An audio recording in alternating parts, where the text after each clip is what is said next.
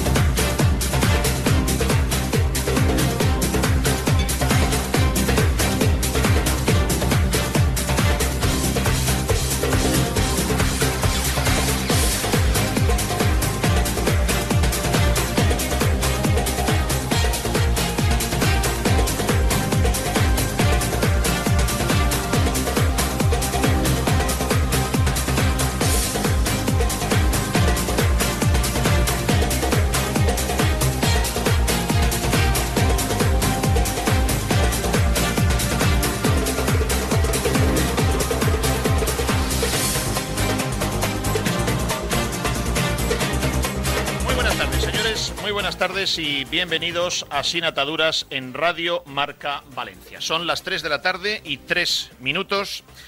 Les anunciamos hoy la presencia de José Dambila, consejero delegado del Levante Unión Deportiva, que esta mañana ha ofrecido una rueda de prensa, una rueda de prensa necesaria para explicar a todos los levantinistas su hoja de ruta que le tiene que aprobar el patronato de la Fundación Levante Unión Deportiva.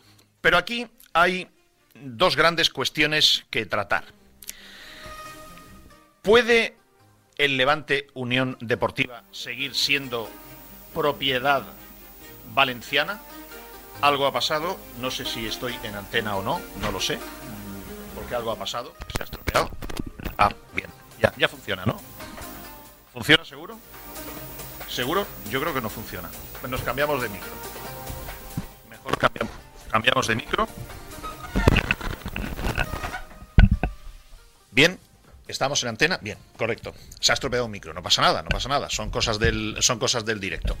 Decía que tenemos que eh, responder a la pregunta de si puede seguir siendo propiedad valenciana el Levante Unión Deportiva. Y también incidir en lo que creemos que somos y lo que realmente somos, hablando del, del Levante. Segunda cuestión de la que nos vamos a ocupar hoy en nuestros Sin Ataduras de Radio Marca Valencia. Tenemos información directa de Leijun y vamos a ser capaces de explicarles cuál es el minuto de juego y resultado de el eh, máximo accionista del Valencia con respecto a lo que quiere hacer y lo que está haciendo con el Valencia en este momento. Hoy van a tener trabajo los transcriptores del programa porque tengo entendido que nos transcriben el programa. Esto me parece muy divertido.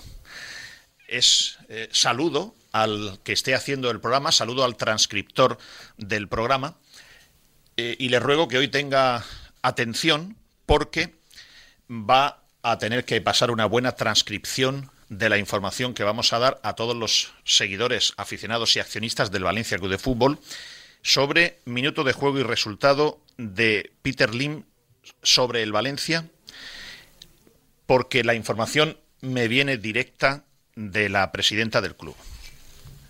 Alguien dirá, pero Pedro, tú no has hablado con la presidenta del club. No, yo no. Yo no he hablado con la presidenta del club. Pero tengo la fiabilidad de poder expresar información fiable sobre Lei Jun y su momento, el de ella también, aquí en Valencia. Así que el transcriptor del programa, pues que, que vaya tomando notas. Por cierto, Alex Alfaro, buenas tardes. ¿Qué tal, Pedro? ¿Cómo estás? Muy buenas tardes. ¿Hay alguna noticia pública oficial del Valencia Club de Fútbol diciendo que confirman que haya convenio o no haya convenio, recuperen el diamante urbanístico o no, van a reanudar sí o sí las obras del nuevo estadio?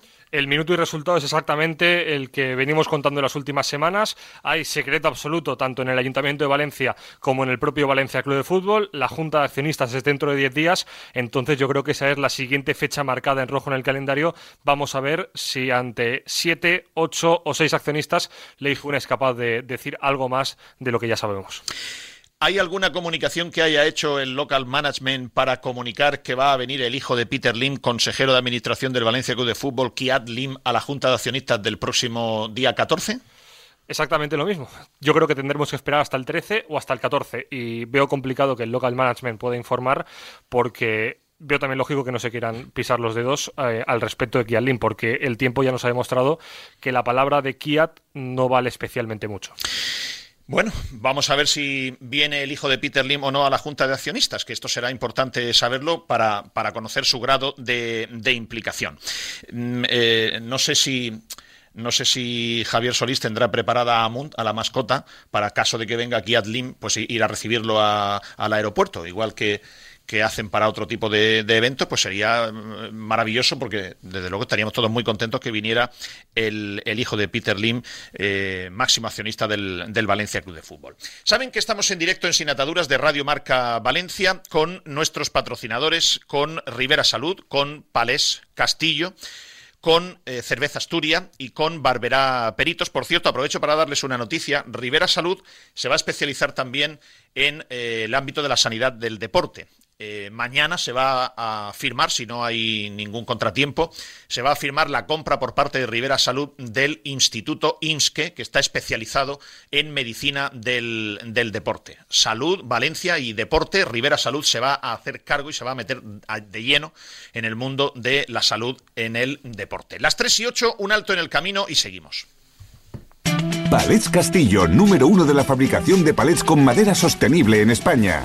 Nuestra implantación en Brasil nos hace exclusivos en la venta de madera de la mayor calidad a los cinco continentes. Palets Castillo, empresa del sector del embalaje en madera con más de 90 años de historia y experiencia. Patrocinador oficial de los equipos femenino y masculino del Club Deportivo Soneja. Descúbrenos en paletscastillo.com y en el 964 13 27 27 en Soneja, Castellón. ¿Tienes un problema con tu seguro? ¿Necesitas asesoramiento con un siniestro con tu peritación? Relájate y llama a los profesionales. Llama a Barberá Peritaciones con más de 30 años de experiencia y un gran equipo de profesionales especialistas. Contacta con nosotros. Barberá Peritaciones en el 962 990 020 o en barberaperit.com. En el Grupo Sanitario Rivera trabajamos hoy por la sanidad del mañana, por una atención sanitaria excelente, humana y sostenible. Nacimos hace más de 25 años para mejorar tu salud y bienestar, para demostrarte que tú estás en el centro de todo, convirtiéndonos así en un referente de la gestión sanitaria, porque de la responsabilidad nace la confianza. Somos Rivera, somos salud responsable. Palets Castillo, número uno de la fabricación de palets con madera sostenible en España. Palets Castillo es uno de los cinco mayores productores de palets de Europa. Palets Castillo, empresa del sector del embalaje en madera con más de 90 años de historia y experiencia. Patrocinador oficial de los equipos femenino y masculino del Club Deportivo Soneja. Descúbrenos en paletscastillo.com y en el 964 13 27 27 en Soneja, Castellón.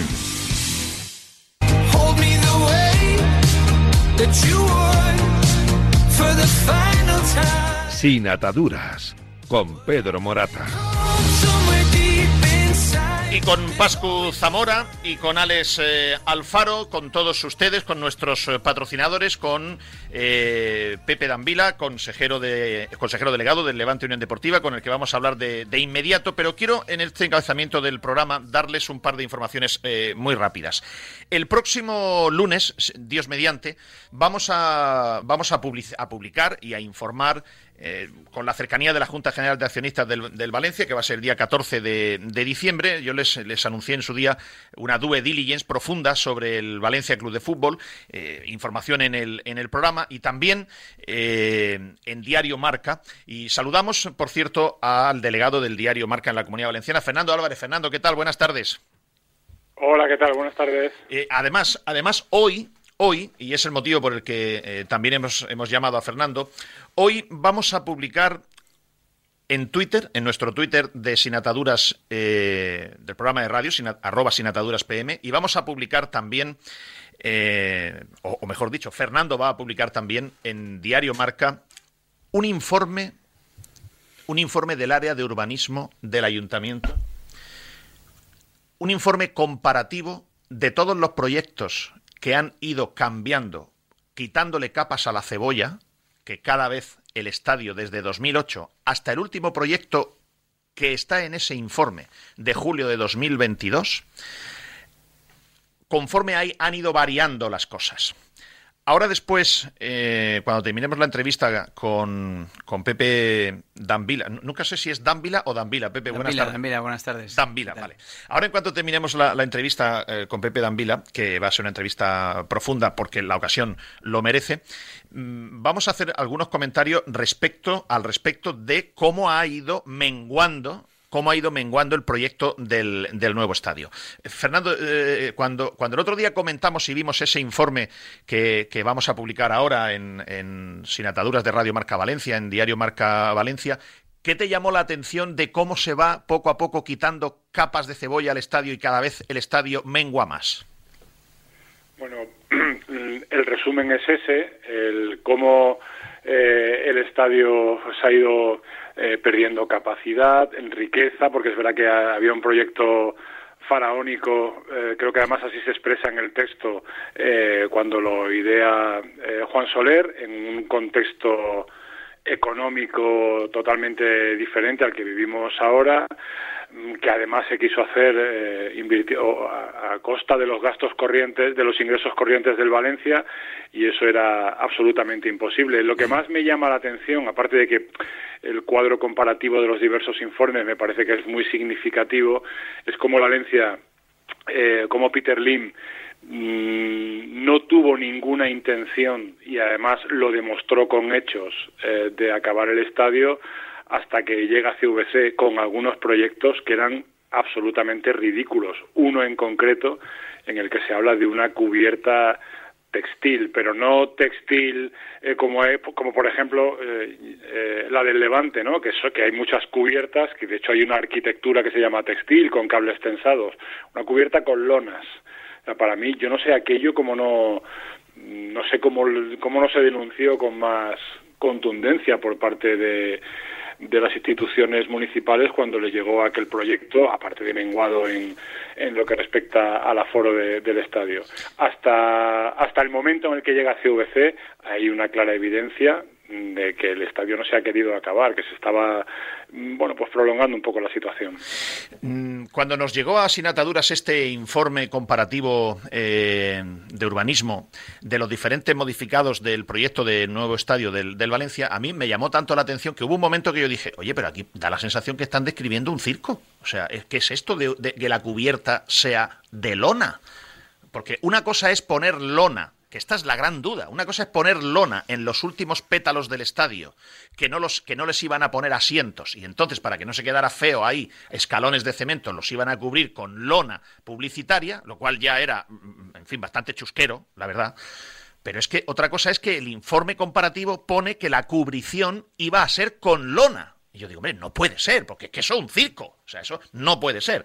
Mm, yo les voy a invitar a ustedes a que comprueben este informe comparativo. Insisto, está hecho eh, en urbanismo, eh, en el Ayuntamiento de Valencia, informe comparativo, eh, hecho por, por técnicos en la materia, que simplemente han ido resumiendo y recogiendo los diferentes proyectos que ha ido presentando el Valencia. Y está, el último es julio de 2022. Yo desconozco, estoy tratando de averiguar si hay un nuevo proyecto modificado que hayan presentado después de mayo del 23 con ya María José Catalá como nueva alcaldesa. En nuestro Twitter de Sinataduras PM y cuando Fernando Álvarez decida darle al enter, eh, Fernando, cuando tú le des al enter está en, eh, entonces ya será importante. Cuando, cuando salga en marca.com es cuando será importante. Sí, pues, eh, pues no sé, cuando acabe el programa o cuando acabe la entrevista con José Danvila, al que por cierto saludo, buenas tardes, que hoy ya... Buenas tardes, Fernando, te mando un gran abrazo. Igualmente. Eh, hoy decía que, mejor que no hubiera muchas preguntas en la rueda de prensa, pero bueno, ahora se somete a las preguntas de sin ataduras, así que no está mal para empezar. Eh, cuando tú digas, Pedro. Pues nada, terminamos la entrevista. y media a las cuatro. Sí, terminamos la entrevista con Pepe Danvila y le damos al enter y, publicamos. Y la semana que viene, Fernando, me, gustaría que estuvieses otra vez en el, programa porque la semana que viene yo creo, te mandé una foto para que veas lo friki que soy.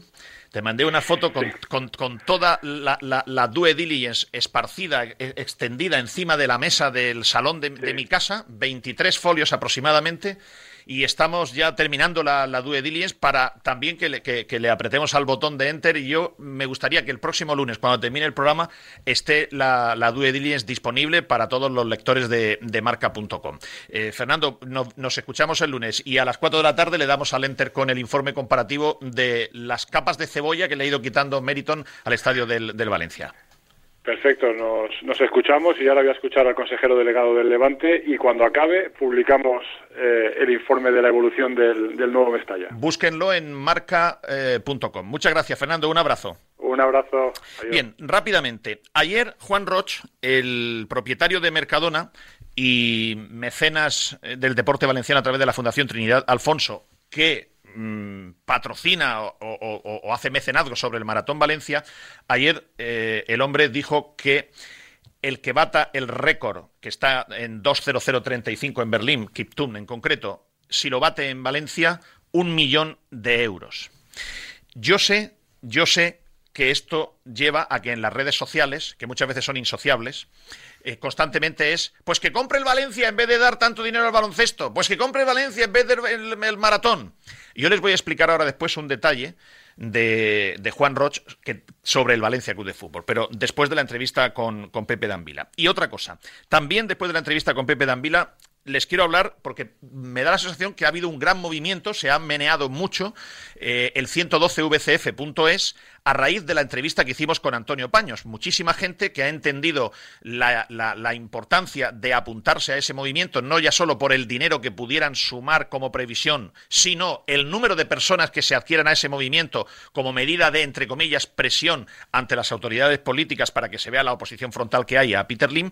Y es, es nuestra intención llamar a varios, varios de los que han contactado con nosotros diciendo que se han, ah, que se han apuntado.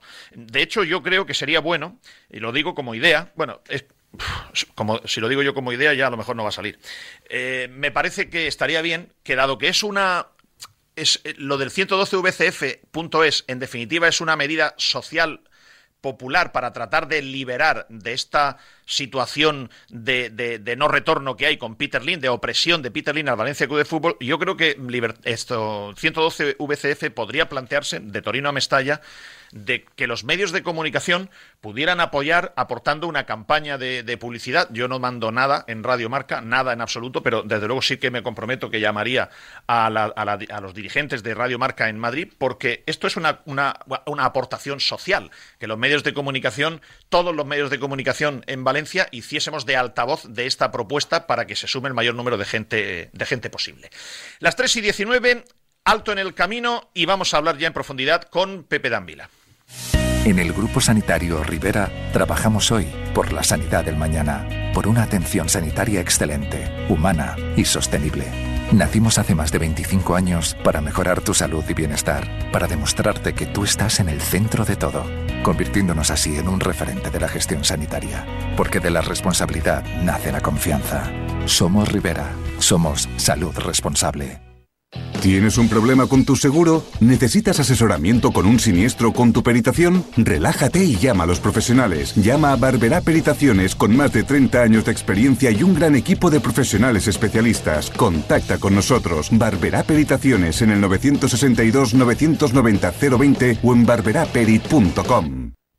Palets Castillo, número uno de la fabricación de palets con madera sostenible en España. Palets Castillo es uno de los cinco mayores productores de palets de Europa. Nuestra implantación en Brasil nos hace exclusivos en la venta madera de la mayor calidad a los cinco continentes. Palets Castillo, empresa del sector del embalaje en madera con más de 90 años de historia y experiencia. Patrocinador oficial de los equipos femenino y masculino del Club Deportivo Soneja. Descúbrenos en paletscastillo.com y en el 964 13 27 27 en Soneja Castellón.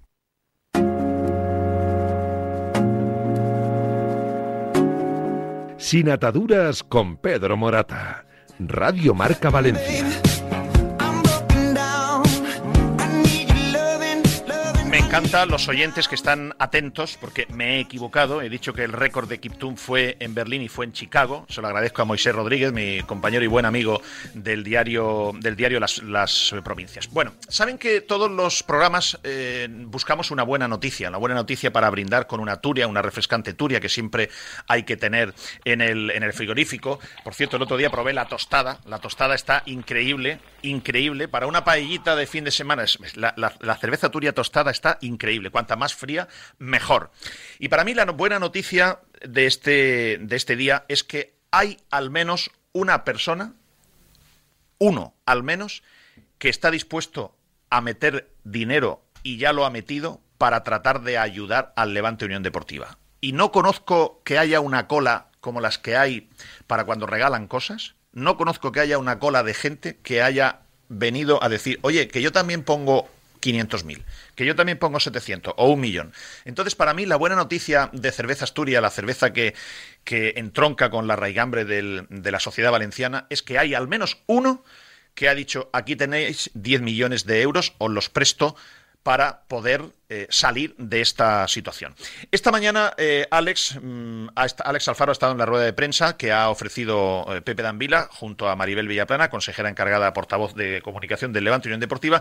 Resúmenos, Alex, las principales ideas que, con las que te has quedado y ya empezamos a hablar con él. Sí, ha sido una rueda de prensa de más o menos una hora de duración extensa, donde se ha permitido hacer todas las preguntas que los periodistas quisieran, que eso es de agradecer, porque muchas veces se limita a una pregunta por turno y no había ninguna restricción en este caso y se han dejado muchos titulares. Era la primera rueda de prensa eh, que daba Dan Vila como consejero delegado del Levante Unión Deportiva. El primer titular es que esos 10 millones, eh, como ya informamos en Sinataduras, están dispuestos, están en las cuentas del club y ya se están utilizando. Ha afirmado, ha señalado que ya se han utilizado entre 4 o 5 millones de, esos 10 millones. Eh, respecto a la deuda, que es posiblemente uno de los puntos de mayor preocupación entre el levantinismo, ha afirmado que hay 27 millones a corto plazo que se están renegociando y 107 millones totales de, de deuda. Uno de los objetivos que ha hecho mención es que eh, se llegue a esa profesionalización total del club y ajustar la estructura a un club de segunda división. Eh, además, también había cierta incertidumbre al respecto de la Junta General de Accionistas. Hay una fecha provisional, a falta de que se confirme. La Junta General de Accionistas será el viernes 19 de enero. Eh, sí que es verdad, y hay que decir que no ha aclarado muchas de las dudas que existen alrededor de la ampliación de capital, que entiendo que será un tema que podrá explicar más en profundidad esta entrevista o en eh, posteriores semanas eh, y además también ha hecho especial mención al proyecto que tiene el club al respecto de las obras con la fachada del Ciudad de Valencia, el naming, eh, el promotor para la ciudad esportiva, en definitiva el club que, los proyectos que tiene el club al respecto de las infraestructuras que son muy relevantes y además también ha hecho mención del esfuerzo que han realizado eh, empresas como Gedesco, agentes y jugadores a la hora de ser más flexibles a la hora de recibir esos, esos cobros. Uno de los ejemplos que ha puesto ha sido el de Morales, al que se le debe dinero y hay que decirlo, cuando los jugadores se comportan como humanos hay que decirlo, eh, no ha reclamado ni un solo céntimo del dinero que se le debe. Así que esos son unos cuantos titulares. Ha sido muy largo, ha sido una hora eh, de la rueda de prensa que hoy ha dado Dan Vila junto a Maribel Villaplana. Mm, Pepe, a mí me gustaría en primer lugar, mm, porque los que estáis en el fútbol sois personas. Sois, sois, aunque la gente no se lo crea, tenéis preocupaciones, tenéis corazón, tenéis hijos, tenéis, en fin. Entonces me gustaría saber quién es Pepe Danvila, porque yo creo que la gente no te conoce suficientemente. Bueno, eh, yo soy un empresario valenciano que nació el 8 del 8 del 75. Eh, tengo 48 años, tengo dos hijos. Eh, eh, estoy eh, vivo en Rocafort. Mm. he empleado muchos años de mi vida a trabajar y a, viajar por el mundo. un apasionado de, del fútbol, un loco del fútbol. de hecho, yo mis inicios a nivel futbolísticos fueron en el Don Bosco, en la cantera del Don Bosco, que lo digo con mucho orgullo, en la Avenida de la Plata, donde he vivido siempre, en la Avenida de la Plata. He venido en General Urrutia toda la vida. Y bueno, eh, yo me considero eh, una persona con, un empuje natural, porque creo que eh, pongo mucho, mucha, le pongo mucho entusiasmo a todos los proyectos que, en los que me, me, enfrasco, ¿no? O sea, yo no puedo estar a media tinta, a medias tintas, yo o estoy al 100% o no sé estar en los sitios. Y bueno, una, una persona humilde que, entiende que el éxito en, las cosas es a través de los esfuerzos y, de, y del esfuerzo un, esfuerzo de comunal para hacer una diferencia con el resto, si no, no es posible llegar a los, al, al, éxito, ¿no? Mm, Pepe, tu empresa, que además has vendido un, un porcentaje muy importante a Louis Vuitton, eh, ¿tu empresa qué es exactamente? ¿Una empresa de pieles exóticas, pero tú tienes animales exóticos, los crías? ¿Cómo es eso? No, a ver, esto para que se pueda entender más o menos, nosotros somos como si fuéramos unos interproveedores de las marcas de lujo, ¿no? En este caso, nosotros en Vetra lo que realizamos son las pieles más caras de, las colecciones de lujo de, de, de, Vuitton, Dior, de todos estos clientes. ¿no? Eh, nosotros también hemos trabajado mucho en la parte de Asia, en el sudeste asiático, desde Malasia, Indonesia, eh, Vietnam, donde tenemos mataderos propios y controlamos la supply chain, ¿no? Porque al final lo que tenemos intentamos es perseverar en el, en el, en el cuidado de, de, de, del maltrato animal y, y, que todo se haga bajo unos parámetros que sean los correctos y los coherentes dentro de lo que marcan pues las auditorías, ¿no? Que esto porque porque esto es un mercado muy regular. Nosotros hacemos las pieles exóticas, como te he dicho, son las pieles más caras con, con, con diseño, porque nosotros lo que tenemos es diseño dentro de la, de la empresa generamos nosotros somos una plantilla de 110 personas actualmente y bueno, y, somos 80 mujeres, de lo cual me siento muy orgulloso. Eh, ¿Tú has vendido un, un porcentaje, eh, la mayoría accionarial de tu empresa la has vendido? Sí, yo he vendido el 55% y me quedo gestionando, eh, me, me, me, quedo como consejero delegado. O sea, te, has, has, vendido la mayoría accionarial de tu empresa, pero a quien le has vendido te piden que sigas sí, sí, sí. como consejero delegado. Y no, no en una corta duración, en una larga duración. O sea, estar como mínimo entre 4 y 7 años mínimo. O sea, bueno. Louis, Louis, Louis Vuitton te compra, pero quiere que tú sigas gestionando sí. la empresa que le has vendido. De hecho, era uno de los acuerdos. O sea, si no, no, no, no, se hubiera podido. El principal acuerdo era ese. Si o sea, o sea si me quedaba yo, no. Confía, si confían en ti Louis Vuitton como gestor. Sí, sí, claro. Evidentemente, porque... Es más, si no te quedas gestionando, no te compran la empresa, por lo que estoy escuchando. No, porque para que, para que se den estas circunstancias, previamente, pues eh, se fijan en ti porque has hecho más o menos pues medianamente bien las cosas, entiendo yo, ¿no? Y después, a partir de ahí, eh, pues quieren que sigan porque el crecimiento es evolutivo y has hecho, has, has integrado o sea, la empresa con, con, con, sus marcas y con sus firmas y es lo que a lo que nos hemos dedicado y bueno, entendemos que somos un buen proveedor y un proveedor de garantías. Pepe, yo no pretendo, perdón, te estoy tuteando sin haberte pedido permiso. No, no, faltaría más, por favor. Bueno, eh, yo no pretendo saber cuánto dinero tienes, en absoluto, eh, no, en absoluto, ¿eh?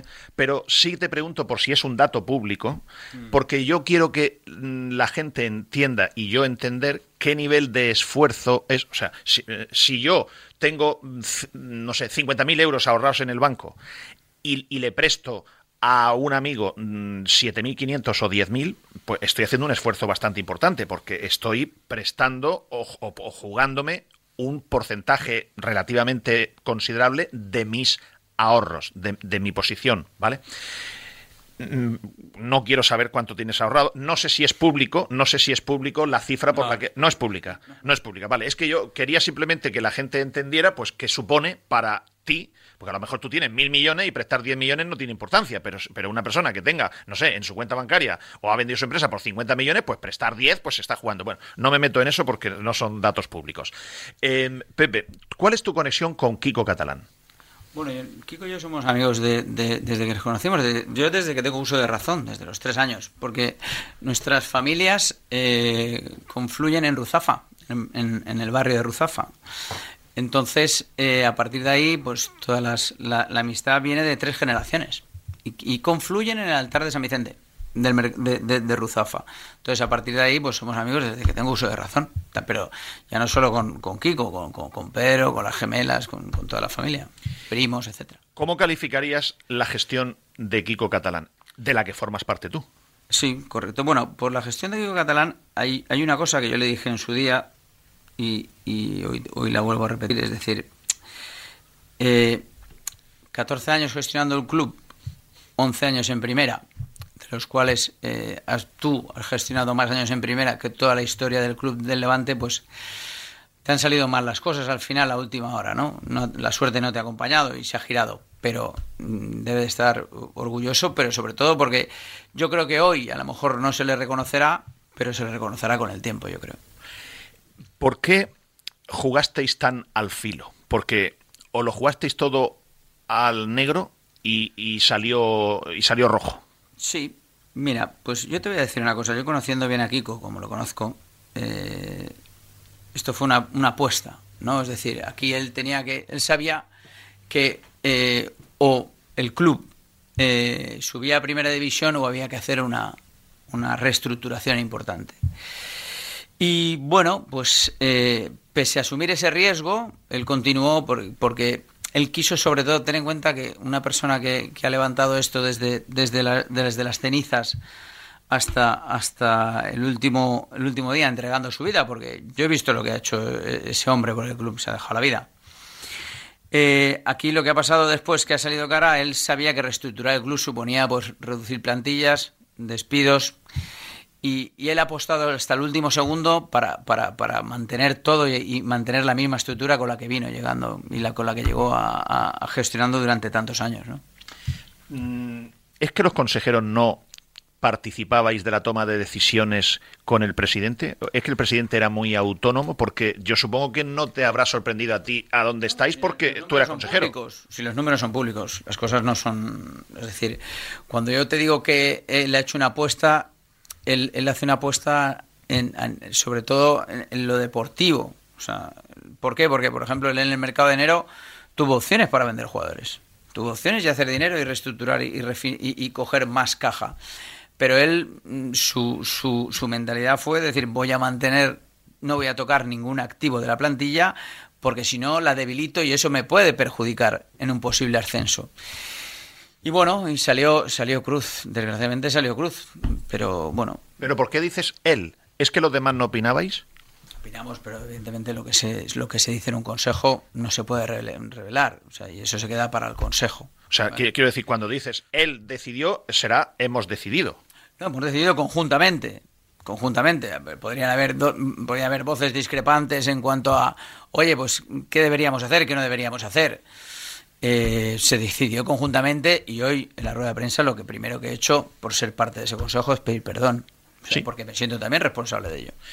Em, Pepe, tú, yo, en fin, me gusta mucho ponerme en la piel de las personas para entender su contexto y yo creo que es importante esto aterrizarlo y, hacérselo a la gente humano, ¿no? Yo me pongo en tu piel y digo, bueno, vamos a ver, este hombre, 48 años, gozas de salud, aparentemente, eh, has vendido tu empresa, entiendo que por una cantidad de dinero importante, pues fenomenal.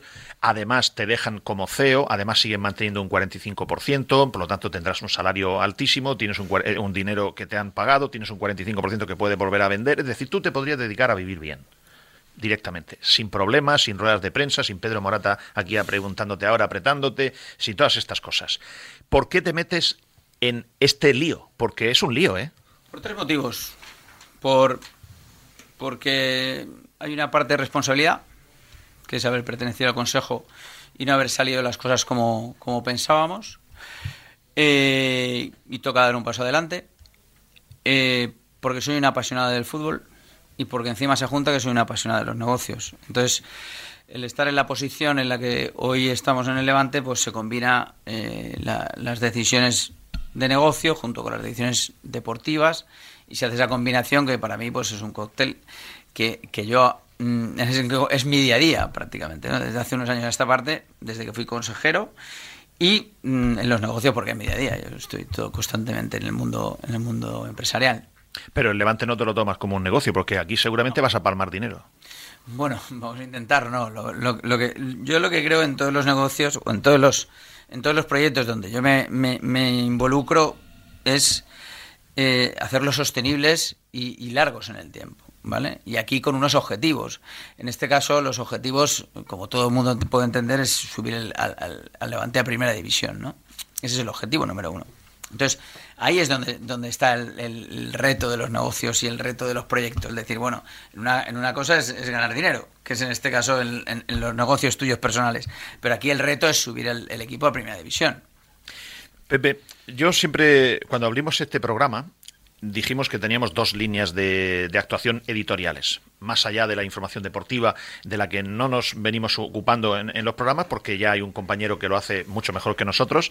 Eh, previamente, Javi Lázaro, eh, todos los días, entre la una y las tres de, entre la una y las tres de la tarde, y dijimos que había dos grandes líneas de actuación. Una, tratar de, ayudar, eh, influir, orientar para ver si el, Valencia puede producirse un cambio de propiedad para mejor. Y en segundo lugar, en el Levante Unión Deportiva, que no se, que en un momento de debilidad del Levante, un momento de debilidad económico, no haya nadie que se quiera aprovechar de la debilidad del Levante Unión Deportiva.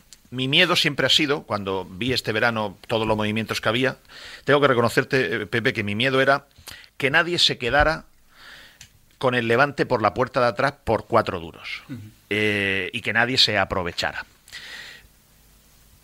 Tú no eres ese, ¿no? No. Más que nada porque en el peor de los casos eh, yo nunca compraré el 51% de levante.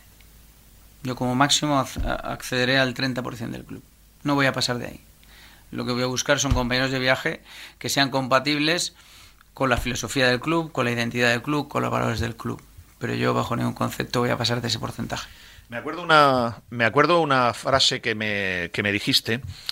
Eh, normalmente tengo por costumbre, yo creo que es una cosa buena, lo he hecho toda la vida en mi, en mi carrera profesional, cuando se producen cambios, pues hay un cambio de entrenador, pues a Baraja no hace falta que lo conozca porque ya lo conozco de, muchos años siendo, siendo jugador, eh, pero si hay un cambio en la presidencia del club, eh, yo por ejemplo cuando vino Lei Jun, eh, la primera, su primera etapa, pedí por favor ir a verla, pues estuve con ella un rato largo hablando con ella, mm, cuando se produce un cambio, ahora viene Pepe Danvila, mm, me, le dije a Pepe, Pepe, me gustaría conocerte, no sé quién eres, me gustaría tener una, relación directa eh, contigo para conocernos, para tomar, para tomar un café. Lo he hecho toda mi vida, creo que es lo, correcto y creo que es lo, lo, conveniente. Y me acuerdo de una frase que me dijiste, mira, Pedro, yo vivo en, lo acabas de decir tú, yo vivo en Rocafort, vivo aquí al lado, y como diciéndome, yo no voy a hacer nada malo contra el Levante nunca porque yo soy valenciano, yo no vivo a 15.000 kilómetros, yo vivo aquí. Entonces, a mí nadie me va a encontrar por la calle ni me va a hacer pasar un, mal rato. Sí, porque es decir, para hacer negocios en el, en, el fútbol... Acércate al micro, porfa, Pepe. Para hacer negocios en el fútbol, tú puedes hacer negocios en el fútbol de muchas maneras desde una agencia de futbolistas, desde invertir en otros clubes que no sean de tu ciudad. Eh, por ejemplo, siempre me, viene a la mente el, el, Nasti de Tarragona, pero porque soy muy amigo de, su presidente. Eh, y, pero es decir, y no son de tu ciudad y puedes invertir y puedes hacer negocios, pero yo creo que el, el, el club de, con el que tú te has sentido identificado, como es el Levante para mí, donde has sufrido, has peleado, eh, has vivido las entrañas del club, no, no, debes hacer negocios. Lo que tienes que hacer es devolverlo a su situación actual, que es, que, que, es la trayectoria que lleva los últimos 14 años, estar el máximo tiempo en primera división, ese es el objetivo. Que hoy estamos en una fase de reconducirlo, pues toca reconducirlo, toca, toca llevarlo al sitio, ¿no? Pero lo más importante es que el club vuelva a su estado natural. Y como dices tú, como has dicho tú antes muy bien, has dicho que nadie se aproveche. Pues es cierto que ahora en, este momento el club ah, tiene un momento de debilidad puntual.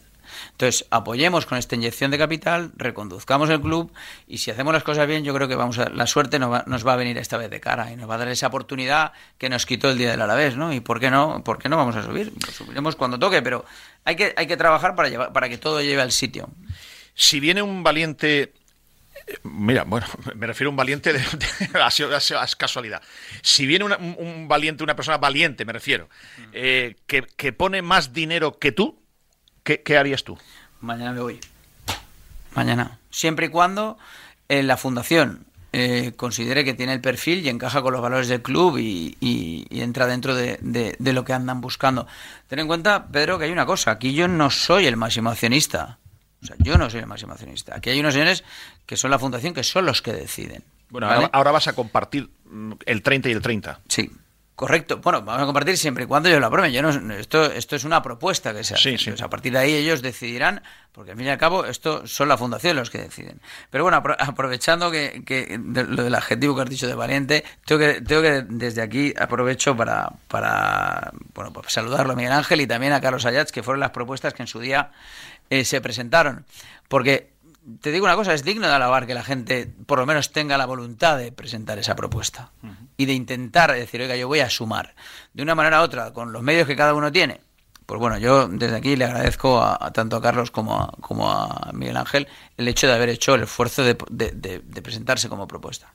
Es que además, mm, yo creo, lo digo por, por porque habrá muchos, no lo sé si muchos o pocos, pero habrá muchos aficionados que quizá, eh, yo, yo los leo, ¿eh? Yo los leo. Dicen, no, no, da igual lo que presentemos a la fundación, que no nos hacen caso, no nos, no, no, no nos van a hacer caso porque esto está preparado para Pepe Danvila. Esto yo lo leo permanentemente, ¿eh?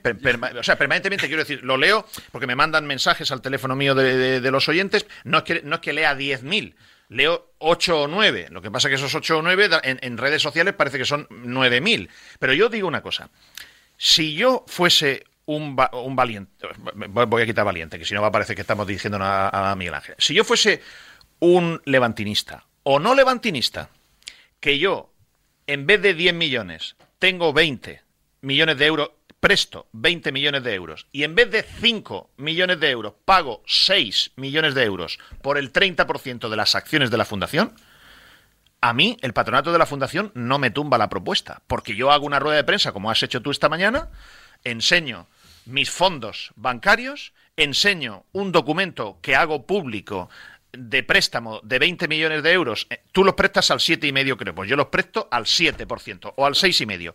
Y hago una oferta pública de adquisición del 30% en vez de por 5, por 6 millones y muestro el talón en una rueda de prensa y el patronato de la fundación no puede bloquear eso. Sin duda alguna. Luego, de verdad, yo por eso digo... Hay una cosa que quiero matizar esta cosa, es decir, a ver, yo ni soy elegido porque eh, era amigo de Kiko Catalán, y soy amigo de Kiko Catalán, y seré amigo de Kiko Catalán. Dice, ni soy elegido porque soy más eh, guapo, alto, bajo o simpático cara a la fundación. Aquí yo soy elegido única y exclusivamente porque hago una propuesta a la fundación donde se va a efectuar una inyección de capital. Para que seas elegido en, en esta propuesta había que cumplir unos requisitos y te tenías que tener unos avales. Y esos avales, a mí los avales, ¿quién, me los da? Me los da BDO y la Liga. Pero porque ven mi, mi, fiabilidad económica y mi disposición económica para decir, este señor cumple los requisitos para poder hacer esa inyección de capital. De hecho, después a posteriori se realiza. Pero yo no vengo elegido a dedo. Es que si no se dan las condiciones de que tú tienes el capital, no entras en la ecuación. Porque es que el Levante hoy lo que necesita es dinero por encima de todas las cosas. Mm, nada más. Tú, Pepe, has cogido un talón de tu cuenta de 10 millones de euros y lo has ingresado en las cuentas del Levante Unión Deportiva. Y habrás hecho un contrato de préstamo de como si fueses un banco que te deben 10. No está ni firmado. no está ni firmado. Bueno, te lo tienes que firmar a ti mismo. porque Bueno, lo firmará el club, el presidente, con, con, con, la patrimonial mía, con la empresa mía. Bien. Eh, ¿Boluda va a entrar a aportar capital o no? Bueno, Vicente, Vicente eh, la, familia Boluda es la máxima accionista del Levante. ¿vale? Por detrás de la fundación. Por, mm, sí, sí, por detrás de la fundación. Somos minoritarios. Creo que a nivel individual está Pechuan. Eh, y después, pero si, si cogiéramos el conjunto de familiar, Vicente yo creo que es el, accionista mayoritario.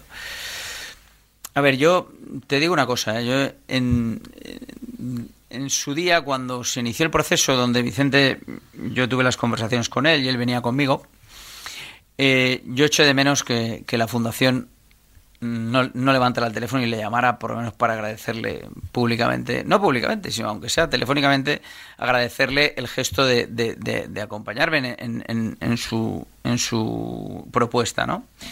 Y yo creo que eso, pues, mm, Vicente, yo creo que está dolido en esa parte en esa parte está dolido. Pero yo creo que en un momento determinado que el club tuviera una necesidad imperiosa de dinero, yo creo que sí que podría dar un paso adelante. Pero esto, en una hipotética eh, ampliación de capital, pues bueno, creo que podría ser uno de los partícipes. A día de hoy entiendo que no, ¿eh? Mm, me parece que para voy descendiendo escalones, eh, Pepe, para ir poco a poco. las preguntas tienen una cronología. Yo creo que es el momento en el que tenemos que eh, situar minuto de juego y resultado económico del club, para que sepamos dónde estamos. Porque si no, pues si nos creemos que nosotros podemos, digo nosotros porque me mimetizo, el periodista normalmente debe quedarse un poco fuera, ¿no? Pero yo lo hago con naturalidad, me mimetizo con el club del que estoy hablando, porque yo quiero que vaya bien. Entonces, digo, si nosotros nos creemos, si el Levante se cree que puede ir al mercado de invierno a comprar un jugador por dos millones de euros de traspaso y pagarle 800.000 euros de salario, estamos fuera de la realidad.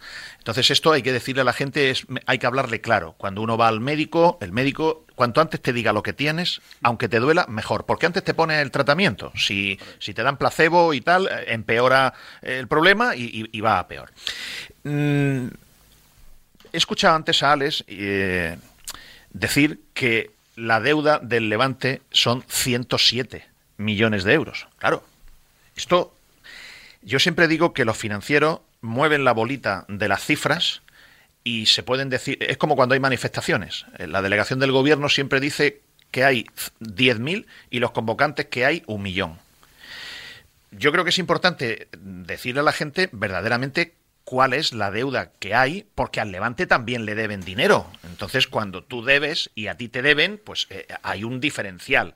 Y también es importante explicarle a la gente por qué está esa, por qué está esa deuda. Porque hay una parte de deuda que si el Levante no hubiese hecho la primera fase del estadio, pues no, no, lo, no lo debería. Pero, o sea, la deuda no está en malos jugadores, que puede haber también causa, pero está también en que hay 18 millones de euros gastados en el nuevo estadio. Yo voy a hacer, como esto en la radio es duro, es duro, voy a tratar de hacer lo que yo llamo la cuenta de la vieja, que es muy sencilla.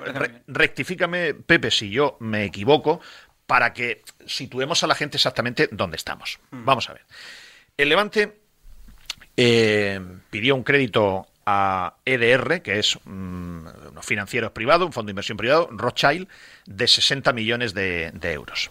De esos 60 millones de euros, realmente el Levante tiene 30 millones de euros que no los ha dispuesto.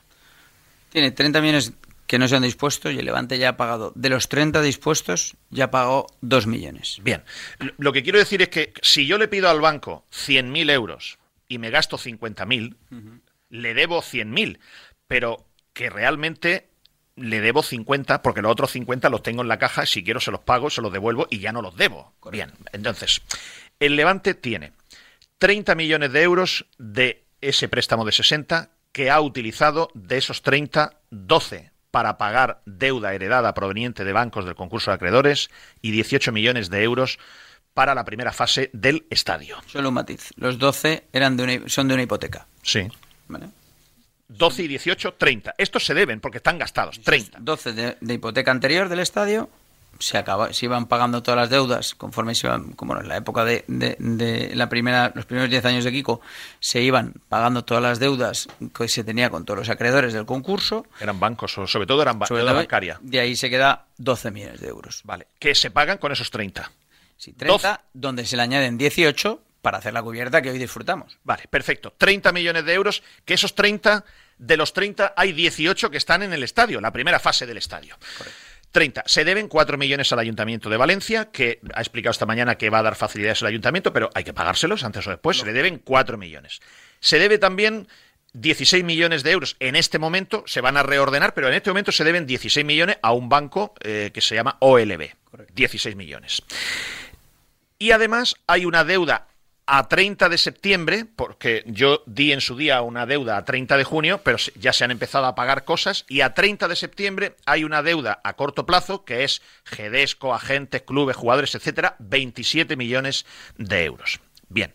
Y además, los 10 millones que este hombre ha prestado, porque este hombre no los ha regalado, los ha prestado. Es como un banco más que ha prestado dinero a un club que no sé si habría mucha gente que en la situación económica que está en Levante se jugaría a prestarle 10 millones de euros. Por cierto, Pepe, ¿tú qué garantías tienes para que el Levante te pague esos 10 millones? No, a ver, los colaterales que tenemos son pues, los que los que quedan. Es decir, pues eh, creo que son en este caso Bardi, porque como está en el mercado turco, nadie quiere esos, esos derechos de futbolistas. Está Sariachi, creo que está también por ahí, que tiene, tenemos unos saldos pendientes y, poco más. Y bueno, y después hay que, hay que seguir. Y lo, lo más importante aquí, para mí la, la mayor garantía es el, el control de la gestión. O sea, si yo controlo el club, puedo tomar decisiones. Entonces puedo ir mm, mejorando la, la, viabilidad del club, que es lo que va a dar más tranquilidad. Porque evidentemente hoy hay garantías que hay dadas a otros acreedores, le Gedesco, que están por delante de cualquier garantía. Es decir, si llegara un momento que el club no, es no hay manera de hacerlo viable, tú no tienes, si llegara un momento que tú y tu equipo no tenéis manera de hacerlo viable, la única manera que tú, además tú serías el último en la cola a cobrar. Hmm. Tú solamente podrías cobrar tus 10 millones de euros que has prestado con si se produjera la venta de esos futbolistas que has dicho. Hmm. Si no, los palmas. Correcto. No, ya, lo único que ante una hipotética gestión, que, o sea, si yo sigo controlando el club y sigo gestionando el club, lo que va a ocurrir aquí es que si en un hipotético dramatismo, como dices tú, pues eh, acabaría en una ampliación de capital.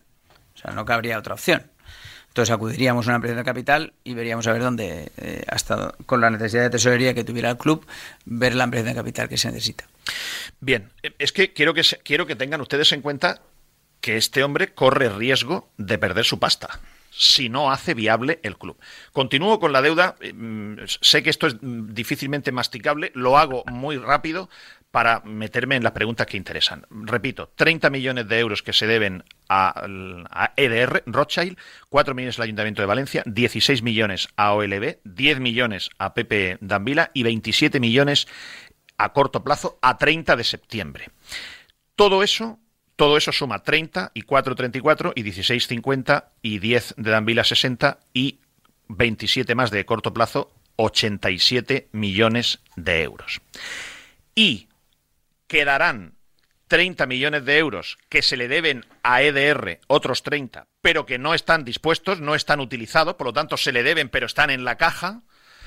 Y luego está los 70 millones de euros, 71 de CVC, que para mí yo no lo considero deuda, aun, aun no lo considero deuda porque, porque esos 71 millones de euros el Levante ha utilizado de momento la mitad, 35 aproximadamente, y tiene otros 35 pendientes de gastar. O sea, el Levante tiene dos bolsas, una de 30 millones y otra de 35, que las tiene pendientes de gastar. Eh, el dinero que se le debe a CVC se va pagando a 50 años, 40, 50 años. Eh, quitándole un porcentaje anual de los derechos de televisión. Eso es una deuda muy masticable de, 50 años. muy masticable de, de pagar. Por lo tanto, en este momento realmente el Levante tiene 30 de EDR, 4 de Ayuntamiento de Valencia, 34, 16 OLB, 50, 10 de Danvila, 60, 27 corto plazo, 87, menos lo que le deben al Levante al Levante le deben dinero, eso hay que restarlo. Al Levante a 30 de septiembre le deben aproximadamente 15 millones de euros. Por lo tanto, la deuda que yo llamo realista del Levante estará en torno a 72 millones de euros. Y además se le deben 30 más a EDR que están en la caja, no están dispuestos, y los 35 de CVC que no están dispuestos tampoco. Vale. También hay que contar, obviamente, que tenemos eh, los activos. Sí, los jugadores, claro. Están los jugadores, la ciudad deportiva y el estadio, que aunque están hipotecados, pero son activos de la sociedad. Y ahora, para terminar de poner las cosas en su sitio, mm, Pepe, el Levante, yo no sé si la gente lo habrá entendido, pero el Levante es un club que tenía una estructura de gastos de primera división que bajas a segunda y de entrada en el momento que bajas a segunda, perdón por la expresión, la hostia que te pegas con la televisión es tremenda, porque pasas de cobrar 52 millones de euros a, me a escasamente eh, 8 millones de euros. Por lo tanto, es que el Levante le bajan 44 millones de euros. Entonces, quien no entienda que es que el Levante tiene que adelgazar, adelgazar es todo lo que sea prescindible y no sea prioritario y estratégico y no sea rentable, todo hay que rascar de cualquier sitio. Sí, bueno, eso añádele también una cosa, Pedro, que es que eh, la ayuda al descenso este año ya no está. Claro, ya la cobraste el año pasado, este año no. Eh, es que fíjate, mm, el, el Levante hoy día, por televisión, publicidad, abonados y taquillas, ingresa, estos son habas contadas, 17 millones de euros aproximadamente. Aproximadamente pero sus gastos, sus gastos, después de reducir la plantilla a la mitad el coste, después de reducir la plantilla de 27 a 12 millones de a 14,4, el Levante sus gastos son 33 aproximadamente, es decir, tú partes con menos 16, que el Levante ha resuelto este año con casi 13 millones de euros en venta de jugadores. Pero a día de hoy, Pepe, si tú no me rectificas, el Levante todavía tiene que ingresar o ahorrar 3 millones de euros para no dar pérdida a final de temporada, aprox. Corto. Así es, eso se tiene que realizar así. Entonces, claro, cuando alguien pregunta, oye, ¿vais a hacer fichajes en enero? Digo, pero si pierden dinero todavía. No, en este momento es, es, muy difícil que nosotros podamos hacer alguna, algún fichaje en enero. Pero bueno, sí que te tengo que decir que nosotros en, en nuestro plan estratégico, evidentemente, es dimensionar el club, ¿vale? Pero vamos a hacer una apuesta en la dirección de negocio. Nosotros tenemos que, salir a la calle a buscar sponsorización donde sea, con ayuda de las empresas valencianas, buscar sponsorización, y acometer cuanto, en cuanto podamos la fachada del estadio para buscarle una rentabilidad al naming y, darle formato, o sea, intentar buscar acuerdos para darle otro uso a la ciudad deportiva y buscarle otra explotación a la ciudad deportiva, no que sea solo campos de entrenamiento, sino buscar dar una vuelta para ver qué rendimiento, qué ingreso nos puede generar y bueno, y en, ese, esas son las grandes líneas del de los proyectos. Evidentemente, cuando decimos que tenemos que reducir y, las secciones eh, se tienen que reducir, es porque evidentemente lo que vamos a hacer, por ejemplo, es hacer un esfuerzo sobrehumano para buscar la máxima sponsorización para que se mantengan las secciones. Pero es cierto que a día de hoy, mm, con, las pérdidas que llevamos acumuladas, es duro, es duro, es así, es una realidad.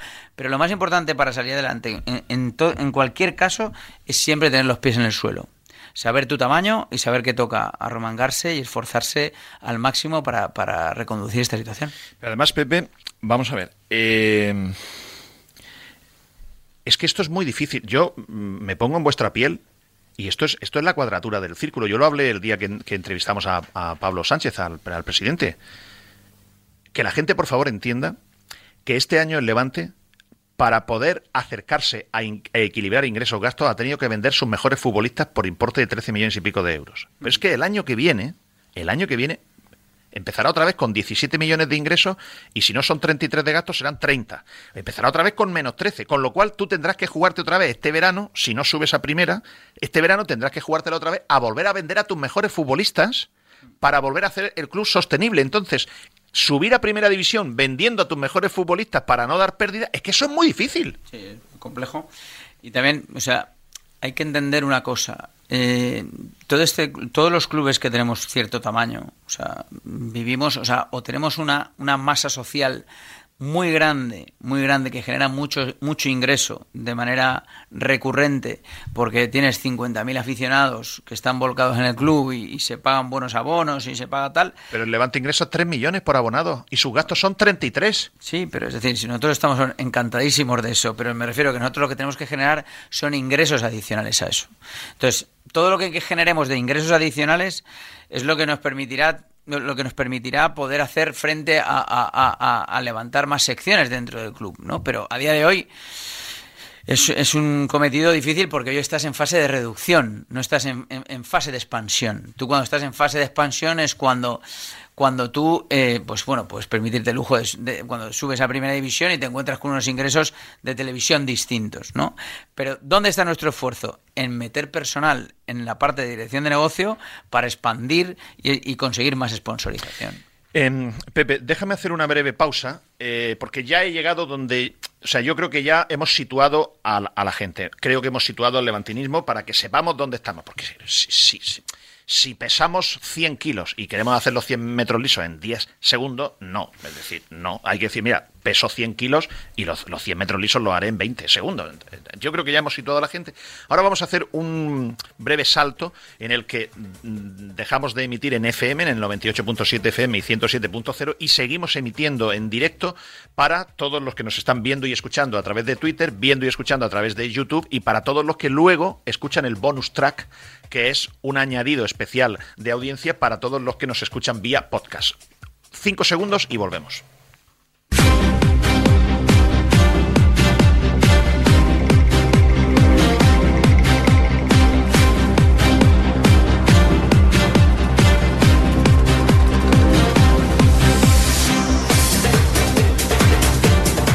De la tarde, estamos ya en el bonus track. Eh, vamos a la parte principal de donde yo quería llegar, una vez que tenemos contexto.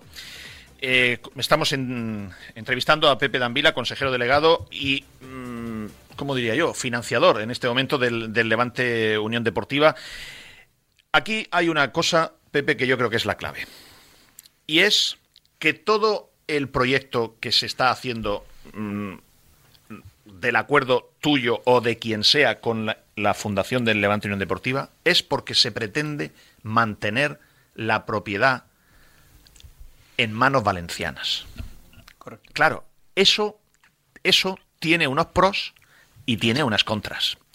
Pero aquí, el Levante realmente, si esto no fuese un club afectivo del corazón, y que la gente no quiere que le pase como al Valencia, porque esto es así, el levantinista dirá que no nos pase como al Valencia, ya.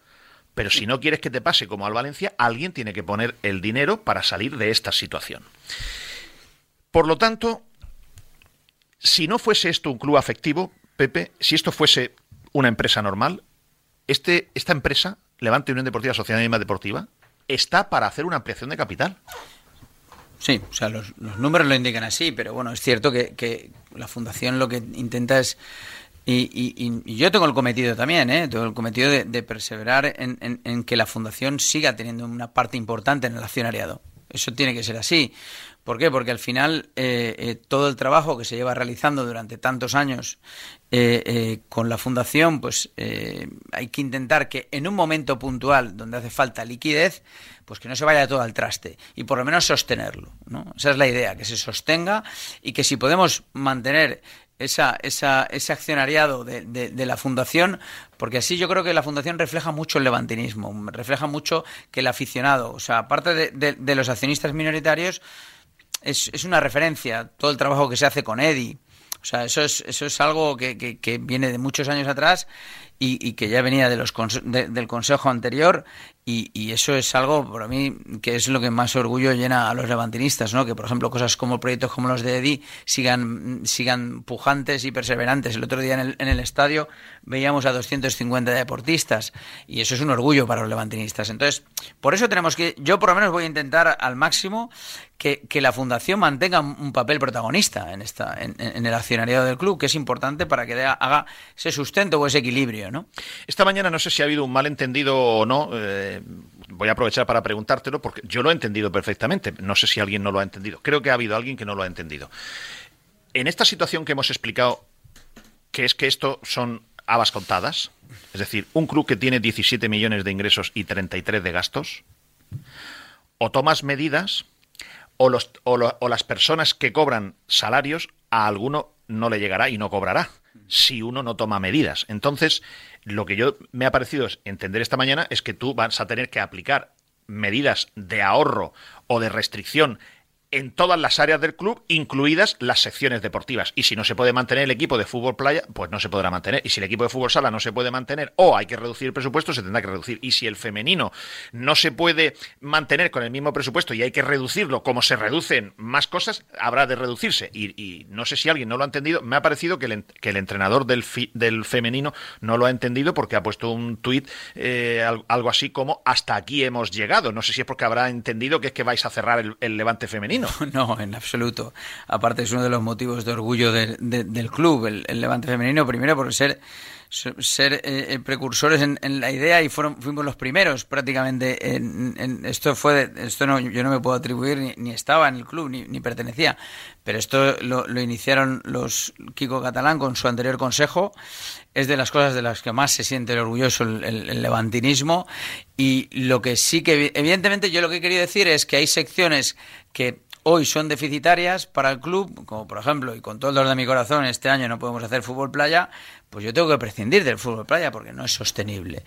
¿Qué es lo que vamos a hacer nosotros como, club? Evidentemente, cuando yo he dicho que en la parcela de dirección de negocio vamos a invertir con personas para que sigan vendiendo Levante, vamos a impulsar máximo, y sobre todo porque es pujante, además, el, el, fútbol femenino es pujante, para intentar traer la máxima sponsorización para hacer un equipo competitivo. Pero siempre y cuando dentro de los parámetros económicos que nos permita el club. Porque nosotros, insisto, es decir, tenemos que chafar eh, nuestra realidad y, la realidad es la que es.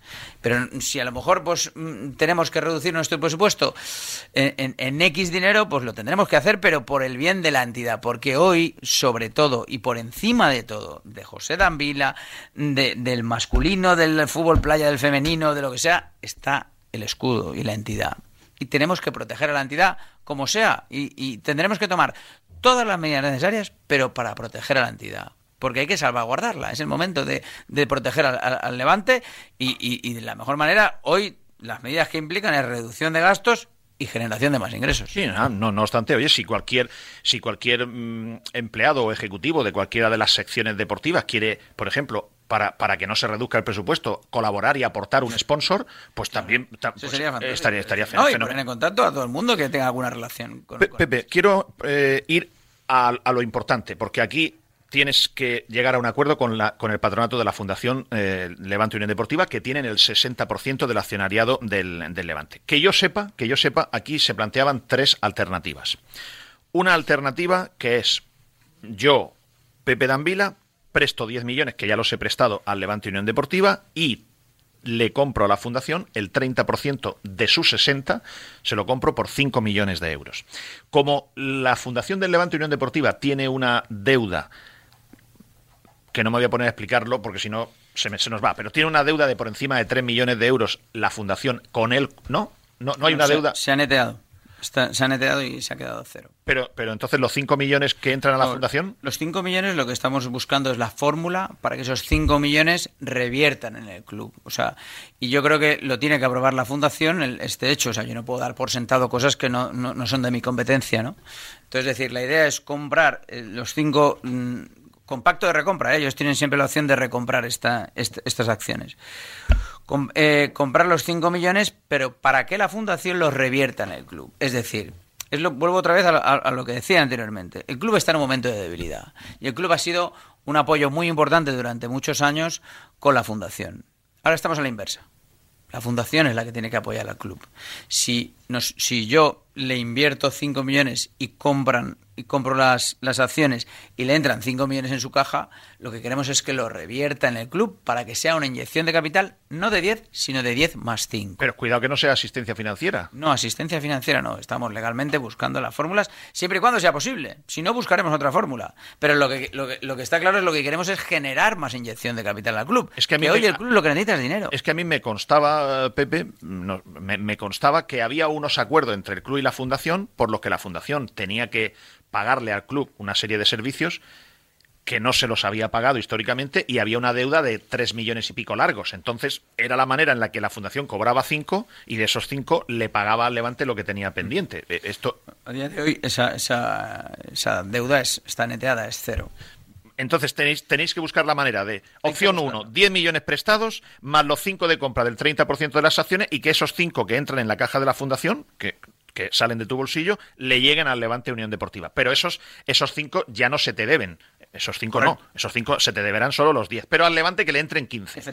Bien, y eso significaría, opción uno, prestas 10 compro el 30% de las acciones por 5 millones, esos 5 millones le entran a la caja del Levante y yo tengo los derechos políticos de las acciones de, la fundación y los 30% míos para gestionar el club siempre dentro de unos parámetros económicos que se tienen que dar. La intención de, de este acuerdo de intenciones que nosotros firmamos es siempre ir de la mano de la fundación y de hecho lo que se ha hecho es queremos que, se aproxime y que tenga un miembro en el Consejo y que trimestralmente hagamos reuniones donde eh, presentemos cómo va la dirección del club, cómo se van reduciendo los gastos, cómo están las cuentas de resultados, para que sea transparente y que, ellos vean, porque al final sería, será una sociedad de un 30-30 donde mm, con, transparencia se hable y, se puedan visualizar los números mm, cuando se quiera. O sea, aparte, pues, con gente en el Consejo, como te he dicho antes, ¿no?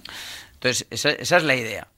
Esta era una opción. Opción uno. Yo tenía entendido que había una segunda opción, porque cuando tú empezaste a hacer una DIU, lo he pronunciado bien, diligence, eh, del, club, empezaste a ver que ahí había una necesidad de tesorería y que iba a hacer falta ingresar o prestar más dinero y que no iba a bastar con 10. Entonces creo que se estuvo manejando la posibilidad de, oye, en vez de presto 10 millones y compro el 30% por 5 millones, presto 20 pero me dejáis los derechos políticos del 60%. Los sigue manteniendo la titularidad de la fundación, pero me dejáis los derechos políticos del 60%. Tengo más control, pero más riesgo. Esta era una opción 2. ¿Esta se ha descartado? Sí, inicialmente se ha descartado. O sea, nosotros al final, como eh, yo he estado en conversaciones durante la semana pasada con, la fundación para ver eh, cuál era la mejor de las maneras y, nos, y la fundación lo que me ha transmitido es decir, queremos seguir, queremos que jugar la partida así queremos jugar la partida, vamos a intentar ver cómo reconducimos esos 5 millones y buscar la fórmula legal para que puedan reinvertirse en el club. Ten en cuenta que el club, por ejemplo, ahora tiene muchas inversiones en la fachada, en, un montón de, infraestructuras que se podrían, no sé si se pueden vehiculizar, seguramente a lo mejor se podría vehiculizar por esa, por esa línea, ¿no? Pero al final lo que, intentemos, lo que tenemos que tener como objetivo ambas partes es inyectar el mayor número de euros en la cuenta del Levante. Y la opción, y la opción 3 la opción 3 es una ampliación de capital. Esto es importante, porque claro, la ampliación de capital sería lo lógico. Oye, vamos a hacer una ampliación de capital de 40 millones de euros. Pero entonces tú ya pones en riesgo que la propiedad no se quede en manos valencianas. Porque viene quien sea, se hace una ampliación de capital, primero se le da opción a los accionistas que tienen acciones, una primera vuelta, un número de acciones tal, en segundo, una segunda vuelta puede volver a comprar el que tenga acciones hasta un tal, en la tercera vuelta el que no tenga acciones, y ya en la tercera vuelta puede comprar todo el mundo y decir, oiga, pues yo quiero 32 millones de euros y se convierte un inglés en el accionista mayoritario. Esto, esto que sería lo lógico comercialmente, creo que la Fundación y tú vais a intentar que no sea así por seguir manteniendo la propiedad en manos valencianas, ¿es correcto? Eso es lo que vamos a intentar. O sea, de hecho, eh, el esto es lo que sería, esto es el acuerdo inicial. Nosotros hemos intentado acercarnos lo máximo posible al, acuerdo de intenciones que se firmó en su día. ¿Vale? Para perseverar, como te he dicho antes, que la fundación mantenga eh, ese el máximo porcentaje posible de acciones. Lo que ya a día, a día de hoy mm, que, nos que seamos capaces y vamos a poner todo el empeño posible en que no lleguemos a esa ampliación de capital y que juguemos con todas las bazas posibles para sostener el club, lo vamos a hacer, o sea, pero desde el minuto uno, como llevamos haciéndolo desde hace tres meses, o sea, intentando eh, pues buscar el, mayor beneficio para el club. ¿no? En este caso, eh, ¿por qué? Porque al final una ampliación de capital, mm, yo, como he dicho esta mañana, técnicamente no, no conozco los términos legales pero ¿y cómo es el procedimiento de la misma? ¿Vale? No sé si interviene el Consejo de Administración, si interviene la Fundación, lo desconozco por completo. Entonces es una cosa que está por, por ver. Una ampliación de capital la tiene que, se tiene que aprobar con dos tercios del capital del capital social. O sea, tiene que decidirlo la Fundación. Bueno, pues en este Pero bueno, si no lo habéis planteado porque no quería hacerlo. Sí, no, la, intención de la fundación es, lógico, es, o sea, es una cosa que llevamos 14 años trabajando con la fundación. Vamos a intentar mantenerlo, por lo menos vamos a jugar la partida, ¿no? Vamos a ver hasta dónde llegamos y, y ojalá podamos mantener el club en manos de la fundación. Pepe, te has planteado, y estoy encarando ya la recta final de, la, de la, entrevista, eh, te has planteado, yo miro al Girona, te escuché esta mañana decir que has estado en una visita en clubes ingleses, la Premier, Arsenal, tal. ¿Tú te has planteado la posibilidad de hacer algún tipo de acuerdo? Hay muchos mm, propietarios de clubes muy potentes de, en Francia, en Inglaterra, etcétera, que están comprando participaciones minoritarias de clubes de inferior nivel al de ellos para tener jugadores que los mandan ahí cedidos, el club se, se, aprovecha de esos jugadores, se revalorizan y terminan yendo a Aston Villa de turno, tal. ¿Te has planteado la posibilidad de darle invitación a que un club de estos potentes haga no sé qué tipo de acuerdo con el Levante en este momento, puesto que están muchos buscando participaciones pequeñas? Bueno, a nivel accionarial yo no soy nadie para decir eh, que, entre un, club llegar a un acuerdo. Bueno, tú tendrás el 30% ya. Eres, igual de importante que la fundación. Sí, sí, pero que me refiero que yo lo que sí que soy partidario es generar, generar sinergias con clubes que son de alto nivel, porque lo único que puedes, lo único que puedes eh, coger, o sea, ellos lo que te van a hacer es añadirte valor al club tuyo, ¿no? Eh, pero esto es, esto es una, una, cuestión de que si se diera el caso de que hubiera un, acercamiento de algún club, un tercero, para, para, para comprar un porcentaje de, o tuviera algún interés en comprar algún porcentaje del Levante, eh, yo creo que incluso te diría más, yo creo que esto habría que ponerlo en manos de la Junta General, incluso de los aficionados, para ver ellos la opinión que tienen. No es una, esto es una decisión de, gran calado y que no, no, no, me pertenece a mí, ni mucho menos. Ahora, si viene, eh, si hay una propuesta por parte de un tercero que pueda aportar capital y capital humano, en este caso a nivel de jugadores, pues evidentemente lo pondremos en conocimiento de la fundación. Incluso yo te diría que, ya te digo, ya no es ni la fundación ni José Danvila. Yo creo que lo que tendría que hacer es la afición, incluso los aficionados o socios o levantinistas, que serán ellos los que se pronuncien en un momento determinado. Pepe, me quedan dos cosas nada más para terminar. Sé que estás cansado, yo también. Eh, o sea, que, que, yo, que, esta entrevista eh, no es fácil. Mm, o sea, hay que prepararse. No, no, lo sé, lo sé. Hay que saber los números y tal. Es decir, pero me parece que era lo responsable eh, por, mi, por mi parte. ¿Cómo haces compatible el que la gente todavía tiene el recuerdo Mira, hay una frase de un aficionado del Zaragoza que me dice, mira, el problema que tenemos en el Real Zaragoza es que todavía llevamos la recopa pintada en el autobús y no nos hemos dado cuenta que ya no somos el Zaragoza que ganó la Recopa. Y hasta que no seamos conscientes de que somos otro Zaragoza, no vamos a avanzar. Entonces, ¿cómo haces compatible el que hay muchos aficionados que creen que el Levante todavía es el Levante de primera y que es que tiene que subir a primera división? Y yo el otro día le pregunté a un entrenador de fútbol profesional de segunda división. Oye, ¿el Levante qué nivel de plantilla tiene? Pedro, neutral, ¿eh? totalmente.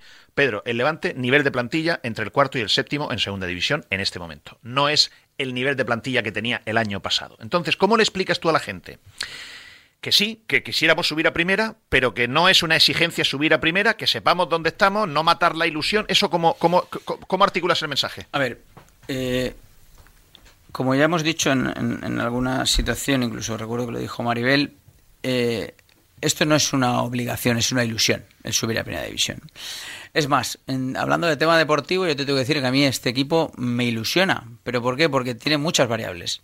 O sea, Felipe ha creado un equipo con, con, un montón de posibilidades, con un montón de sistemas. ¿Pero por qué? Porque tienes mucho jugador distinto y mucho jugador que te da mucha versatilidad, que te da mucha, con muchas diferentes características. Y ahí eh, yo creo que es donde está la ilusión, ¿no? Porque aparte es un equipo muy joven, muy cohesionado, con, muchas ganas de hacer cosas importantes.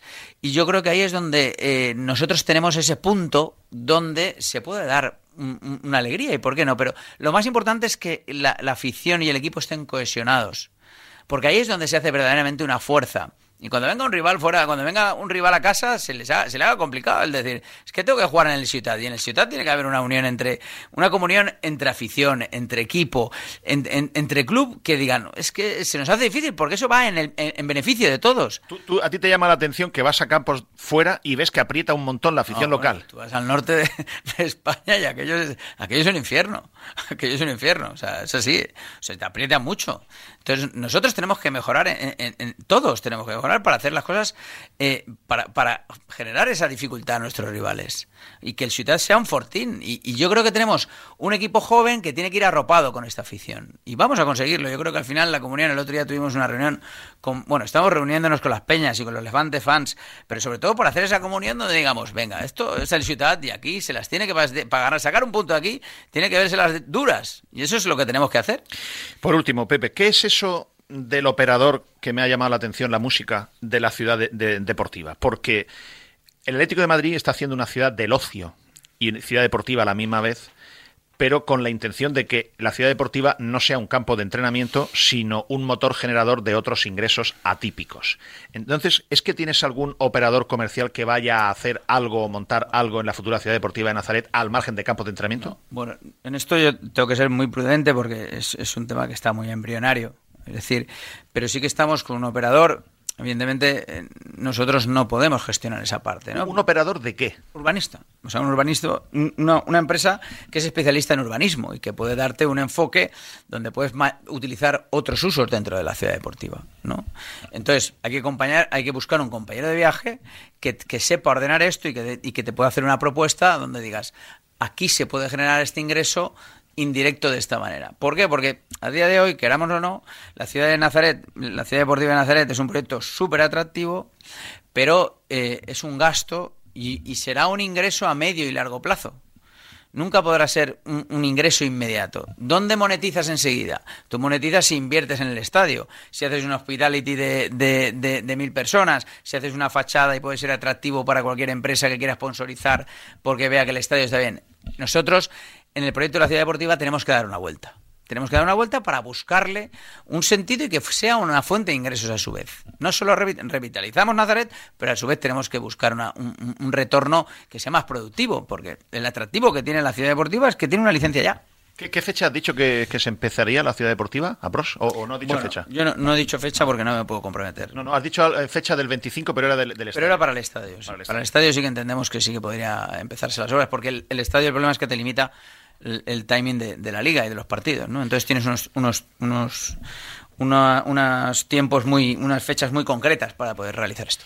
Pepe, ¿quieres añadir algo más? Sé que ha sido larga y extensa, pero mm, como no sé cuándo te vamos a volver a entrevistar, yo creo que hoy era el día en el que había que poner las cartas sobre la mesa. yo os agradezco esta oportunidad que me habéis dado. Eh, yo no soy muy de estar en los medios, a mí me gusta más la parte de atrás de, de lo que digo yo, el barro, mm. trabajar entre bastidores.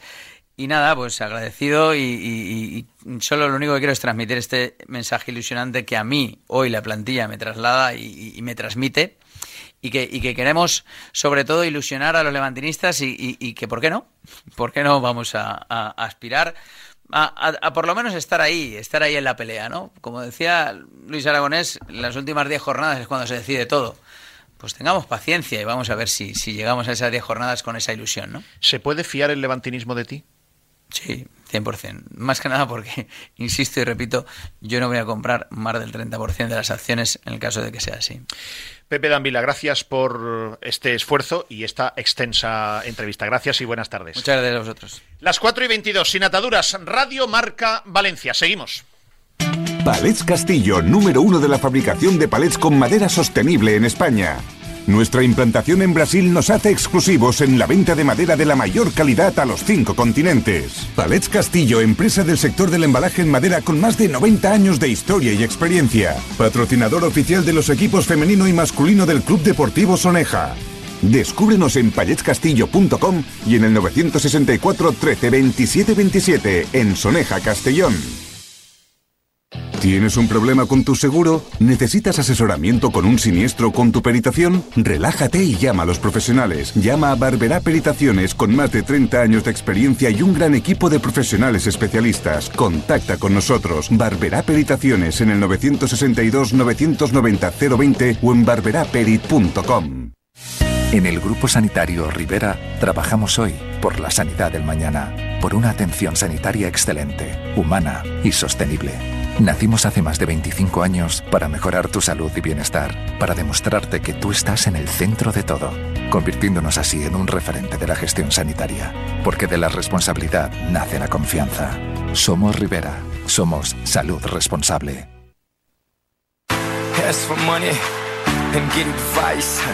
Ask for advice, get money twice. I'm from the dirty, but that Chico nice.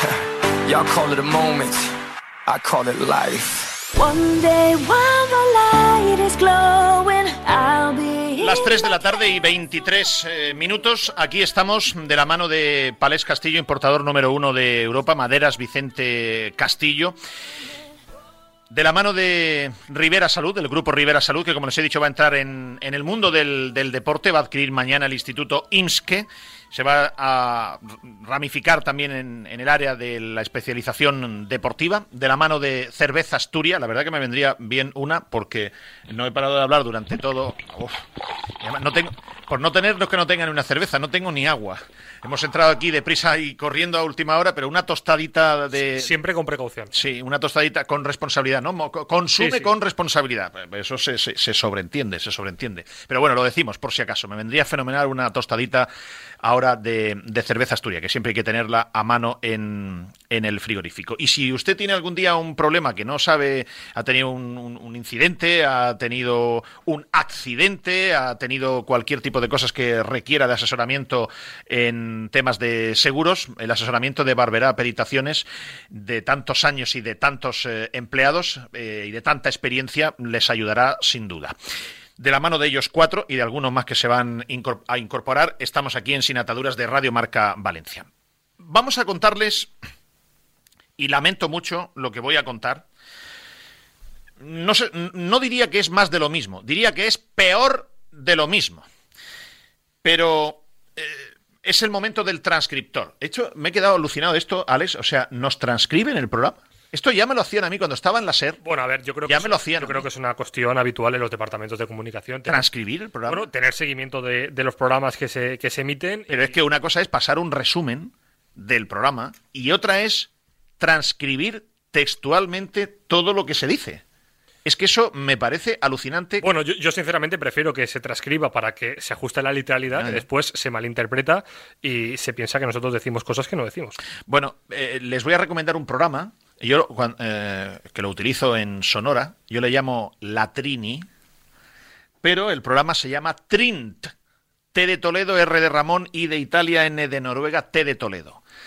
Si si el Valencia Club de Fútbol en servicios de explotación, servicios exteriores, quiere contratar el, programa, ese programa transcribe a texto el audio. Y así el transcriptor que el transcriptor que está haciendo la transcripción le resultará mucho más mucho más fácil. Un saludo al transcriptor y un saludo al que lee las transcripciones. Qué cosa más divertida y qué cosas más estrambóticas me entero.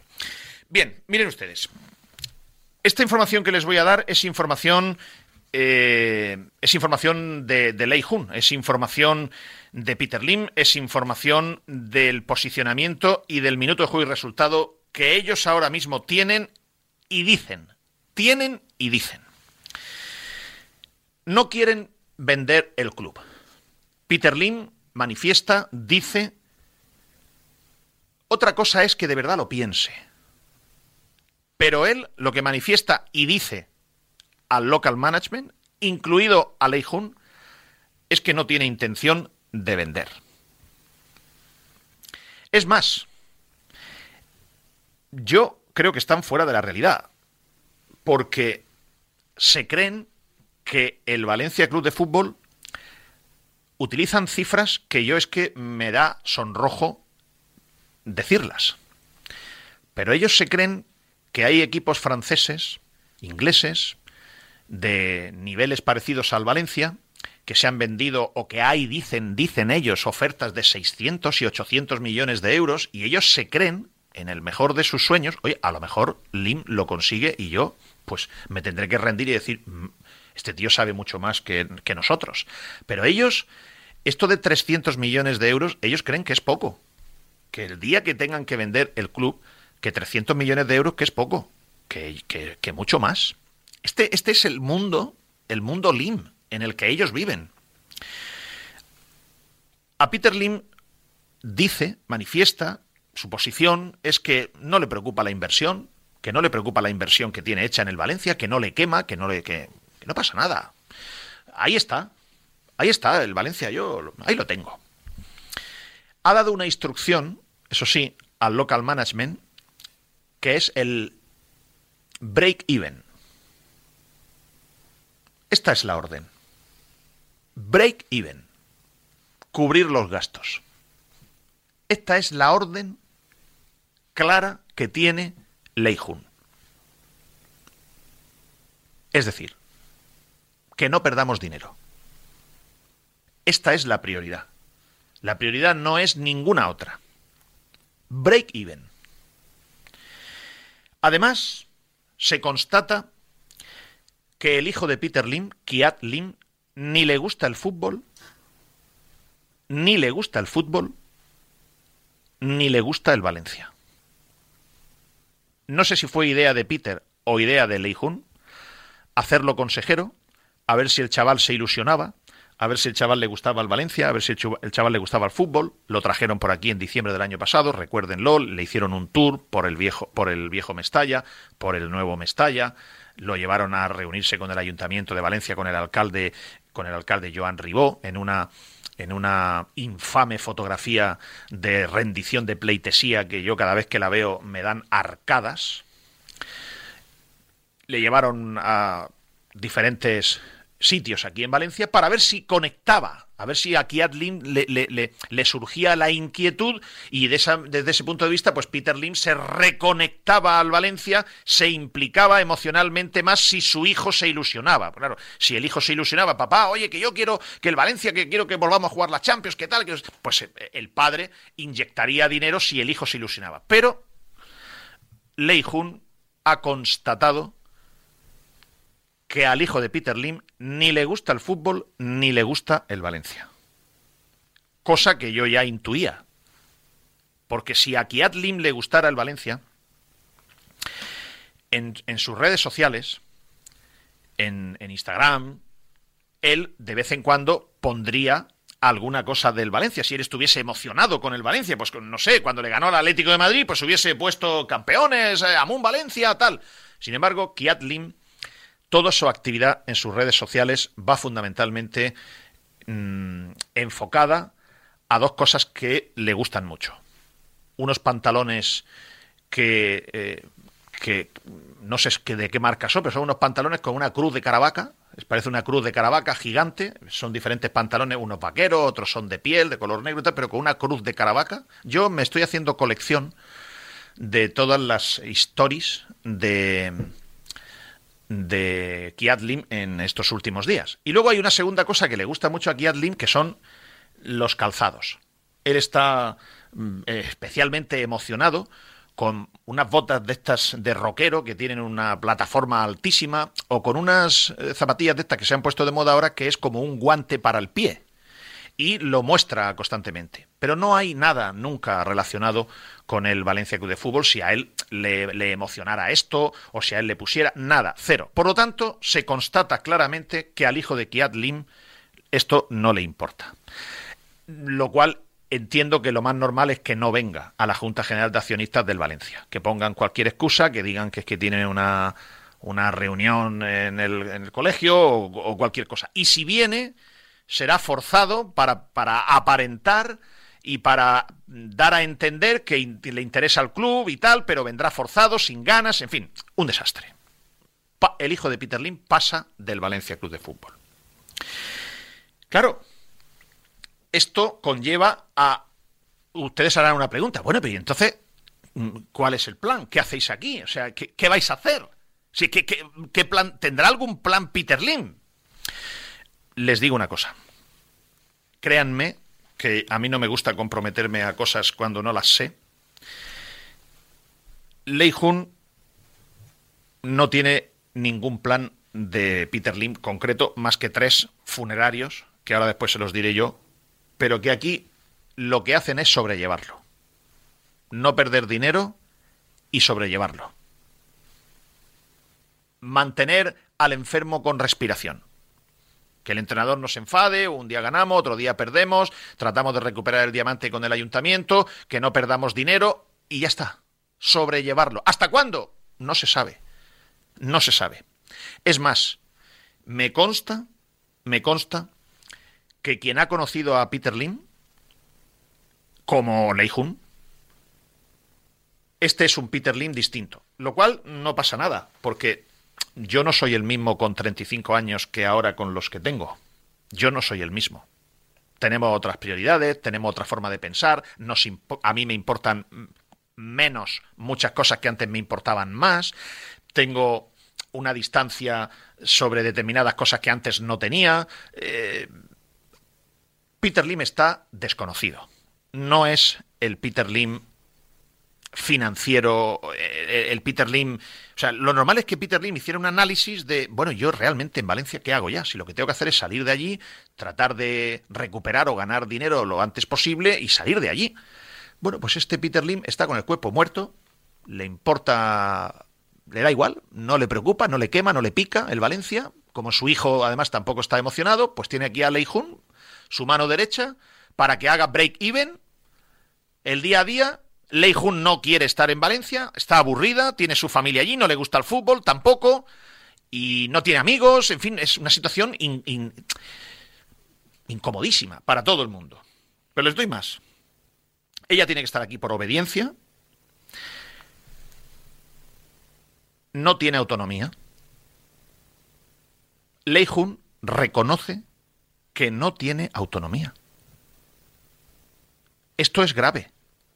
O sea, que no tenga autonomía Corona, Corina, Solís o Solim, que no tenga autonomía, lo puedo entender. Pero es que ha llegado un momento que Peter Lim no le da autonomía a Lei Jun.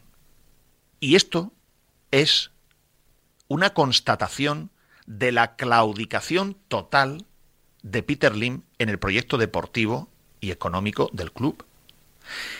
Cuando una mujer como Lei Jun, que negoció una quita financiera de 61 millones de euros a la deuda del Valencia, tiene que ir a Singapur a pedir permiso por 600.000 euros para un futbolista que le está pidiendo el entrenador una, al menos un extremo.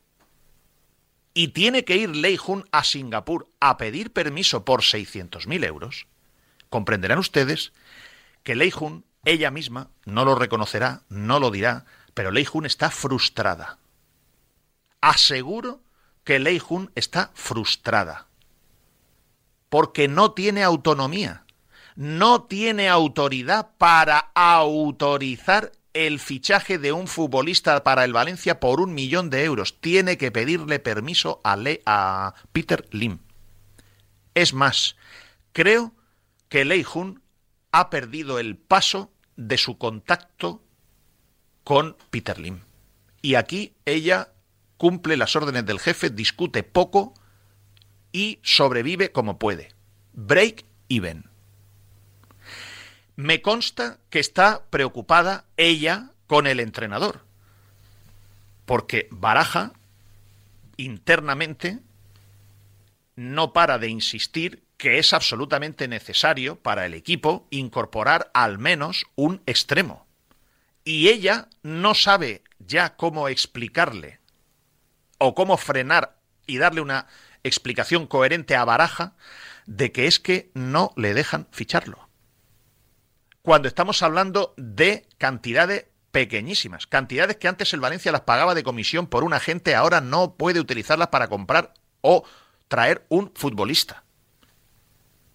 Y está preocupada con la reacción de Baraja. Lo que pasa es que Baraja de momento está manso, pero ella está preocupada.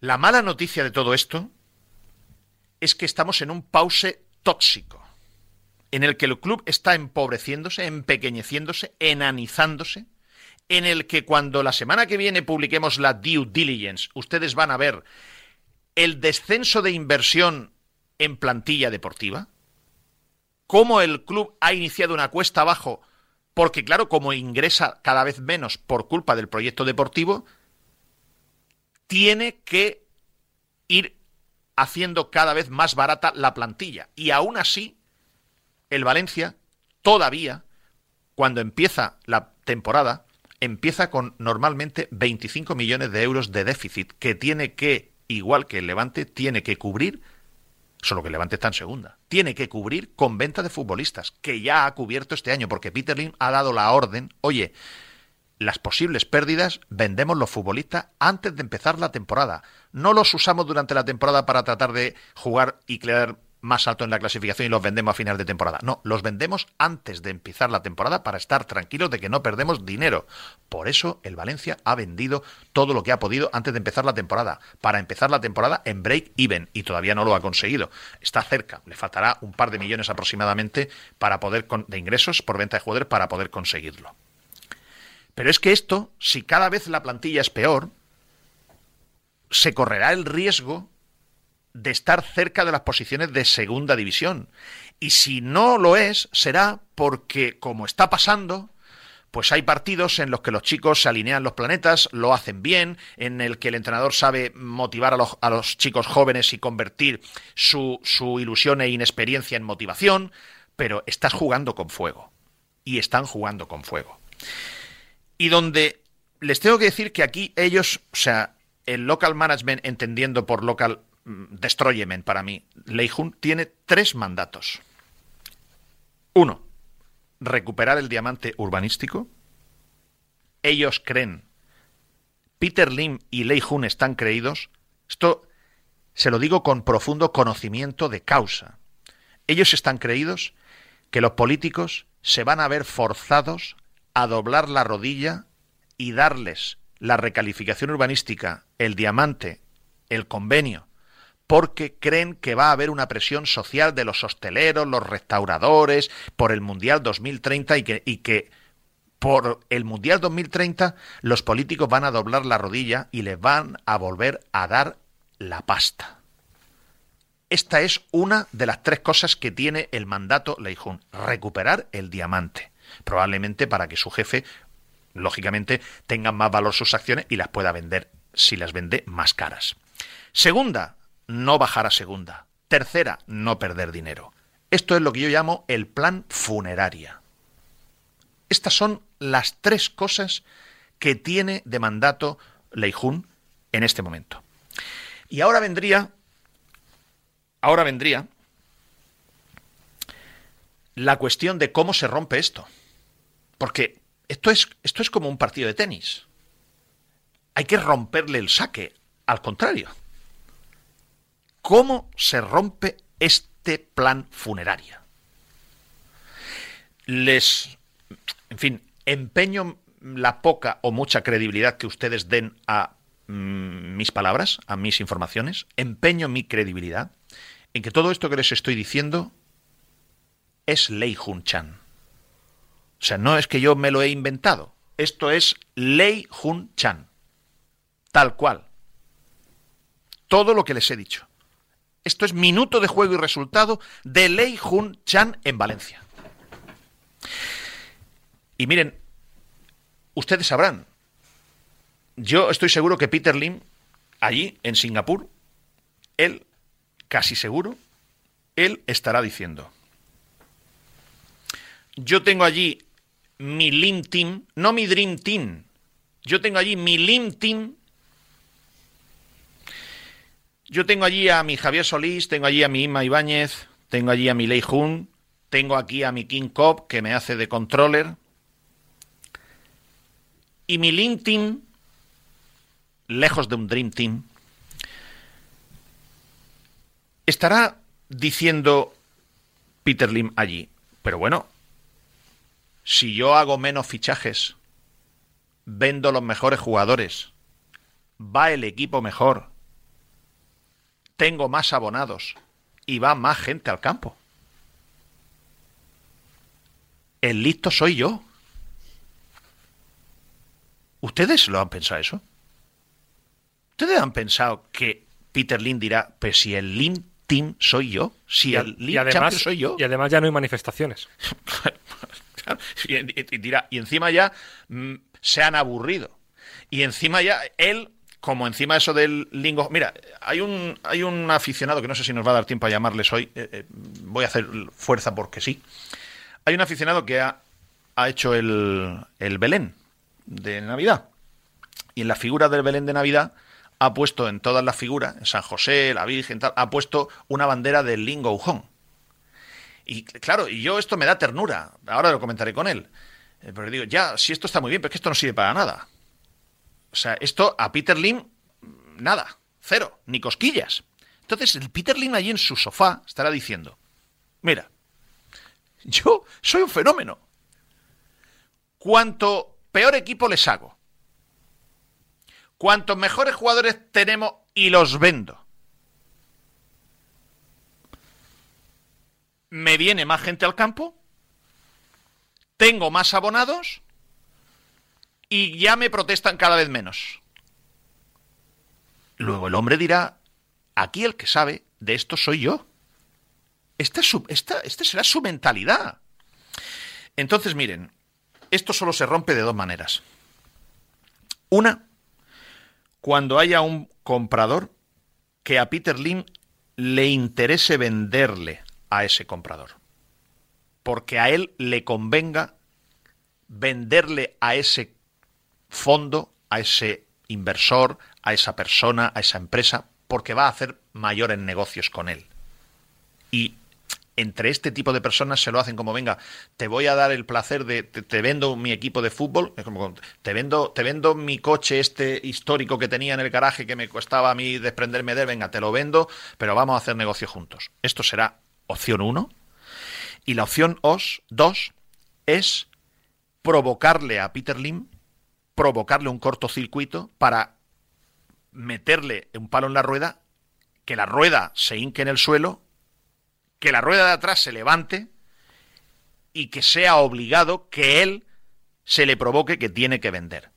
Eso solamente sucede, como ya he explicado muchas veces, con una fórmula que lamentablemente en Valencia no es posible.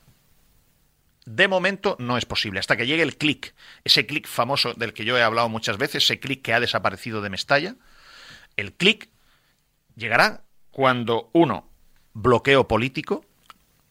Aquí el bloqueo político va a rastras, porque da la sensación por momentos que los políticos quieren darle el convenio a prisa y corriendo. Punto número uno, bloqueo político. Dos, cuando haya manifestaciones sociales ingeniosas, potentes,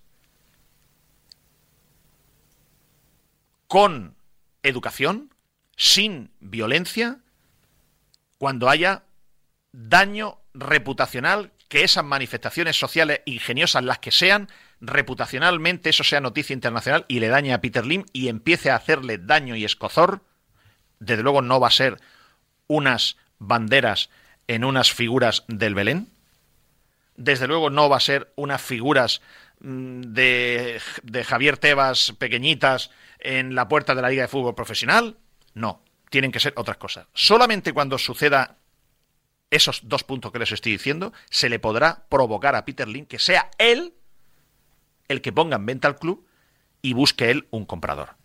Pero en este momento, señores, estamos en el plan funeraria. En el plan funeraria. Son las, las 4, 4 y 47. Vamos a hacer un último tema. Vamos a hacer una llamada que quería yo llamar a tres aficionados del Valencia que escucharon el otro día la entrevista con Antonio Paños del 112vcf.es y yo he notado un hervidero de gente que me escribe al 692511555 que se apunta, que se quiere apuntar, que se va a apuntar con tanto dinero, con 3.000, con 1.000, con 2.000, que la familia tal. Yo he notado un hervidero como que ha pasado algo a través de la, de la, después de la entrevista de la semana pasada con Antonio Paño y lo quiero comentar como botón de muestra con dos o tres eh, personas de las muchísimas que se han puesto en contacto conmigo. Después de esta pausa. En el Grupo Sanitario Rivera trabajamos hoy por la sanidad del mañana, por una atención sanitaria excelente, humana y sostenible. Nacimos hace más de 25 años para mejorar tu salud y bienestar, para demostrarte que tú estás en el centro de todo, convirtiéndonos así en un referente de la gestión sanitaria. Porque de la responsabilidad nace la confianza. Somos Rivera, somos salud responsable. ¿Tienes un problema con tu seguro? ¿Necesitas asesoramiento con un siniestro con tu peritación? Relájate y llama a los profesionales. Llama a Barberá Peritaciones con más de 30 años de experiencia y un gran equipo de profesionales especialistas. Contacta con nosotros. Barberá Peritaciones en el 962 990 020 o en barberaperit.com. Palets Castillo, número uno de la fabricación de palets con madera sostenible en España. Nuestra implantación en Brasil nos hace exclusivos en la venta de madera de la mayor calidad a los cinco continentes. Palets Castillo, empresa del sector del embalaje en madera con más de 90 años de historia y experiencia. Patrocinador oficial de los equipos femenino y masculino del Club Deportivo Soneja. Descúbrenos en paletscastillo.com y en el 964 13 27 27 en Soneja, Castellón.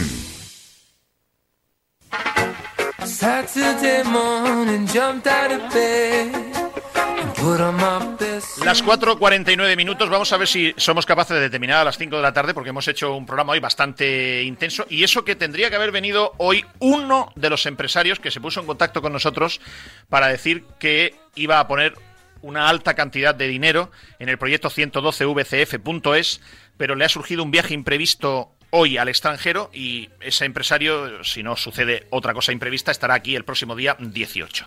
Saludo a Antonio Paños, miembro de Torino a Mestalla. Hola Antonio, buenas tardes. ¿Qué tal, Pedro? Buenas tardes. Antonio, yo no sé si tú has notado lo mismo que nosotros y yo en mi teléfono móvil de contacto con los oyentes 692-511-555, a raíz de la entrevista del pasado lunes, no sé qué tecla tocaste o no sé qué explicaste, pero yo he notado un hervidero de gente que ha comprendido mejor los fines de 112vcf.es, eh, no solamente ya el hecho de... Mm, juntar si se pudiera 300 millones o 100 o 80 o 90 o 182, sino lo importante que es que haya una lista de número de personas eh, para tener la fuerza social de ante Caixa, ante las instituciones públicas, ante el propio LIM, ante quien sea, decir, oye, aquí tenemos 18.000, 22.000 personas que han manifestado intención de poner dinero para tratar de que el señor Lim se marche del Valencia comprándole sus acciones. Eso da una fuerza social enorme para ir a hablar con cualquier colectivo. Yo no sé si lo has notado tú, eh, Antonio. Yo ahora te voy a llamar un par de, un par de aficionados que, que se han puesto en contacto conmigo de los muchísimos. Voy a llamar a dos de, representación, pero no sé si tú lo habrás notado. Yo he notado un hervidero bastante grande después del, próximo, del pasado lunes. A ver, eh, yo agradezco mucho que digáis, pero la tecla la toca el corazón valencianista y, la toca la gente que sabe o que percibe que el diagnóstico es el mismo y es que esto va muy mal y que hay que hacer algo para solventarlo. Y la verdad es que eh, los milagros existen y, la sensación que tenemos es que este milagro cada día es más factible. Ya veremos que, que sale, tendremos explotación de información a partir del día 11, que es lunes, porque pensamos que cada 15 días, pero para cerrar un, círculo de, una semana y el lunes 11 tendremos mayor información, pero desde luego la percepción sí es sinceramente muy esperanzadora. Voy a, voy a saludar a uno de los, de los muchos aficionados, eh, Antonio Muñoz. Antonio Muñoz tiene, mm, él y creo que son dos hijos, eh, más que valencianistas, eh, estaban informados del 112vcf.es, estaban informados, pero el pasado lunes, después de escuchar la entrevista, me acuerdo que por la noche me escribió Antonio al 692-511-555. Antonio Muñoz, buenas tardes.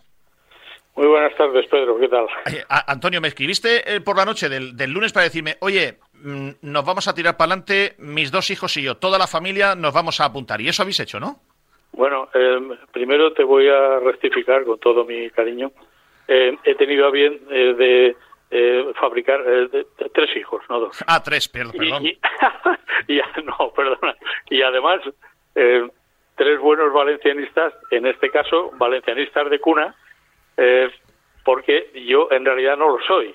Yo soy un conquense que lleva 54 años en Valencia, pero con mucho arraigo y con mucho amor y mucho cariño por nuestra Valencia Club de Fútbol. Y también quiero aprovechar para eh, mandarle un fuerte abrazo y un saludo a Antonio Paños, con el que en algún momento tuve eh, la oportunidad de compartir eh, oficio, por más que profesión, oficio, y al que le tengo en gran aprecio porque es un gran profesional, una gran persona. Pues muchas gracias, Antonio. Eh, ya, ya nos conocemos de hace muchos años, conocemos las trayectorias y, esta afición y esta pasión por el Valencia. ahora parecerá que esto está arreglado. No, claro, es, que, ahora va a parecer que está arreglado esto. Pedro, prometo, prometo que no sabía quién iba a llamar. no, hay arreglo, no hay arreglo que valga porque además Antonio y yo de vez en cuando coincidimos en nuestras caminatas matinales y hablamos de, cosas. Y en definitiva, es verdad eh, lo que dices, Pedro. Eh, yo tengo tres hijos.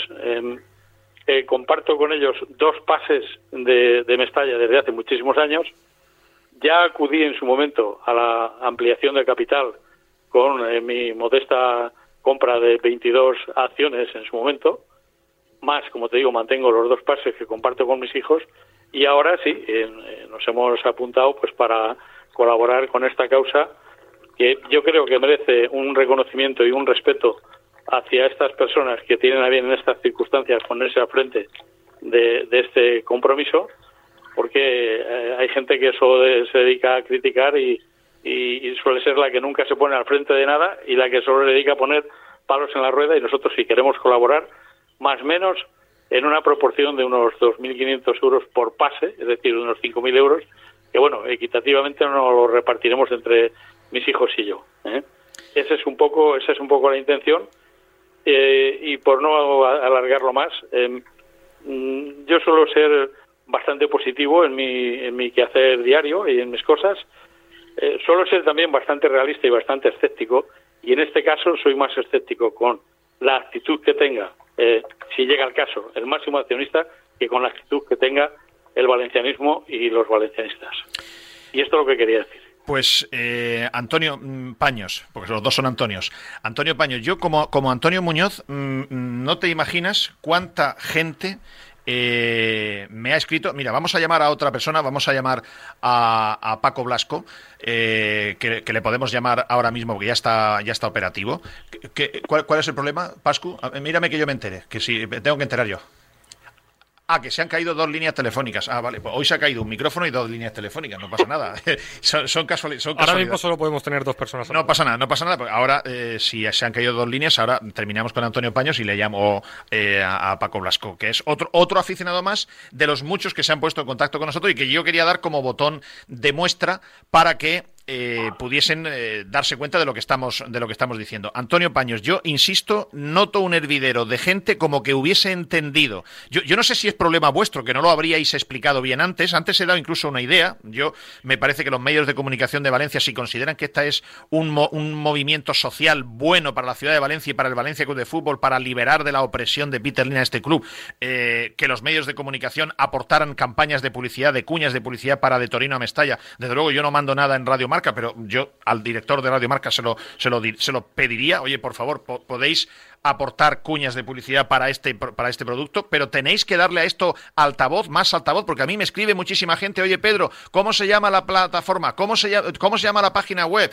Oye Pedro, eh, pero esto, ¿dónde lo tengo que hacer? ¿Dónde llamo? ¿Dónde contacto? Es que he entrado a la página web y no hay un mail de contacto tal. Yo sé, Antonio, que no se os puede exigir, porque encima que lo estáis haciendo, pues para ir con exigencias, pero una vez que, se, que el hervidero empieza, tenéis que tomar medidas. A ver, Pedro, yo primero agradecer eh, lo que hacéis eh, algunos medios porque estáis volcados con esta iniciativa y eso es una cosa que nosotros ya sé que nos tenéis ganado el corazón, pero espero que el valencianismo sepa agradecer quien está eh, poniéndolo todo. nosotros mañana tenemos una reunión de la, de la Asociación de Torino Mestalla en que vamos a intentar ver con la humildad y la y las posibilidades que tenemos, pues a ver qué somos capaces. Es verdad que hay ideas que están en la cabeza y vamos a ver si somos capaces de darle altavoz y, dar, y hacer algunas más acciones para que la gente tenga más fácil acceso y más mayor comprensión de, de, qué es lo que queremos hacer. Mañana tendremos eh, esa reunión y con las decisiones, pues esperamos en unos días poderlas poner en marcha. Muy bien, Antonio, te, voy a despedir, entre comillas, ¿eh? que esto suena fatal. Te voy, a, te voy a despedir de antena para hacer otra llamada a, otro aficionado que también eh, se ha apuntado y que me, gusta que me cuenten sus iniciativas de por qué lo hacen o cómo lo hacen. Antonio Paño, muchas gracias. Muchas gracias, Pedro. Buenas tardes. Hasta luego. Vamos a, hacer, vamos a hacer esa llamada a, otro aficionado más, que además es un oyente de, los de calidad. Digo de calidad no porque sean mejor que otros, sino porque mm, escuchan eh, el programa, este no, pero la trayectoria de un servidor, más de 20 años. Antonio Muñoz es uno de ellos y a quien vamos a llamar ahora mismo, eh, ahora mismo también. Mm, Antonio Muñoz, ahora me refiero a, Antonio Muñoz. Antonio, ¿tú crees de verdad, tú percibes en la calle, porque al principio había muchísimo escepticismo, eh, saludo ya a Paco Blasco, hola Paco, ¿qué tal? Buenas tardes. Hola, buenas tardes, Pedro. Un eh, saludo a eh, todos. Antonio, yo al principio notaba mucho escepticismo. No sé si ahora habrá mil personas o diez mil apuntadas, pero yo creo que la gente ha entendido mejor cuál es el objeto, el objeto final de esto, que es generar una agrupación de, entre comillas, presión social. Efectivamente, yo es que pienso que al principio, eh, Pedro. Sí, sí, sí, te escuchamos. Sí, bueno, eh, yo pienso que al principio esto mm, no se había entendido bien, ¿eh? porque realmente es una iniciativa novedosa, yo creo que valiente, arriesgada, y yo creo que la gente pensaba que desde un principio el compromiso que se tomaba era definitivo y en realidad se trata de pulsar eh, un ambiente favorable a gente que esté predispuesta a hacer una aportación y evidentemente si se consiguiera o se consiguiese un clamor de, juntar 25, 30, 35, 40 mil personas, pues yo creo que sería muy importante a la hora de poder ejercer una presión ambiental acerca de este máximo accionista que nos tiene eh, cogidos de las orejas, hmm. por decir algo. Sí. Paco Blasco es profesor de, secundaria, oyente también de calidad, de los que nos escucha más de, de 20 años. Eh, le he elegido a, Paco, entre los muchos mensajes que recibo, porque me hizo mucha gracia ayer Paco Blasco decía, Pedro, yo es que ya no sé qué hacer más. Mi mujer me dice que estoy obsesionado con esto, pero yo estoy, que, que si hay manifestación voy, si hay que apuntarse a esto voy, a de capital voy. Eh, no sé qué hacer más, que no, no sé, me han aburrido, yo ya no quiero ir a contribuir más al, bolsillo de Peter Lim, yo ya no quiero eh, estar, porque este no es mi Valencia, me lo han robado. Quiero, Paco, que me expliques cuál es tu sentimiento en este momento que me, que me expresabas el otro día y por qué te, te has decidido a apuntar a esta iniciativa de 112vcf.es. A ver, a ver, Pedro, mi sentimiento es de agotamiento, es de cansancio y es sobre todo de frustración y de impotencia. Y yo no quiero quejarme, a veces oigo muchos programas y la gente se queja de los políticos, se queja, pero es que entiendo que quien lo tiene que hacer es cada uno de nosotros. Cada uno de los que sentimos el Valencia tenemos que hacer algo. Y ese algo que es contribuir a que el señor Lim, por decirle algo, decida vender su paquete accionarial. Y realmente creo que no hacemos nada o casi nada. Yo, como te dije, he ido a las manifestaciones.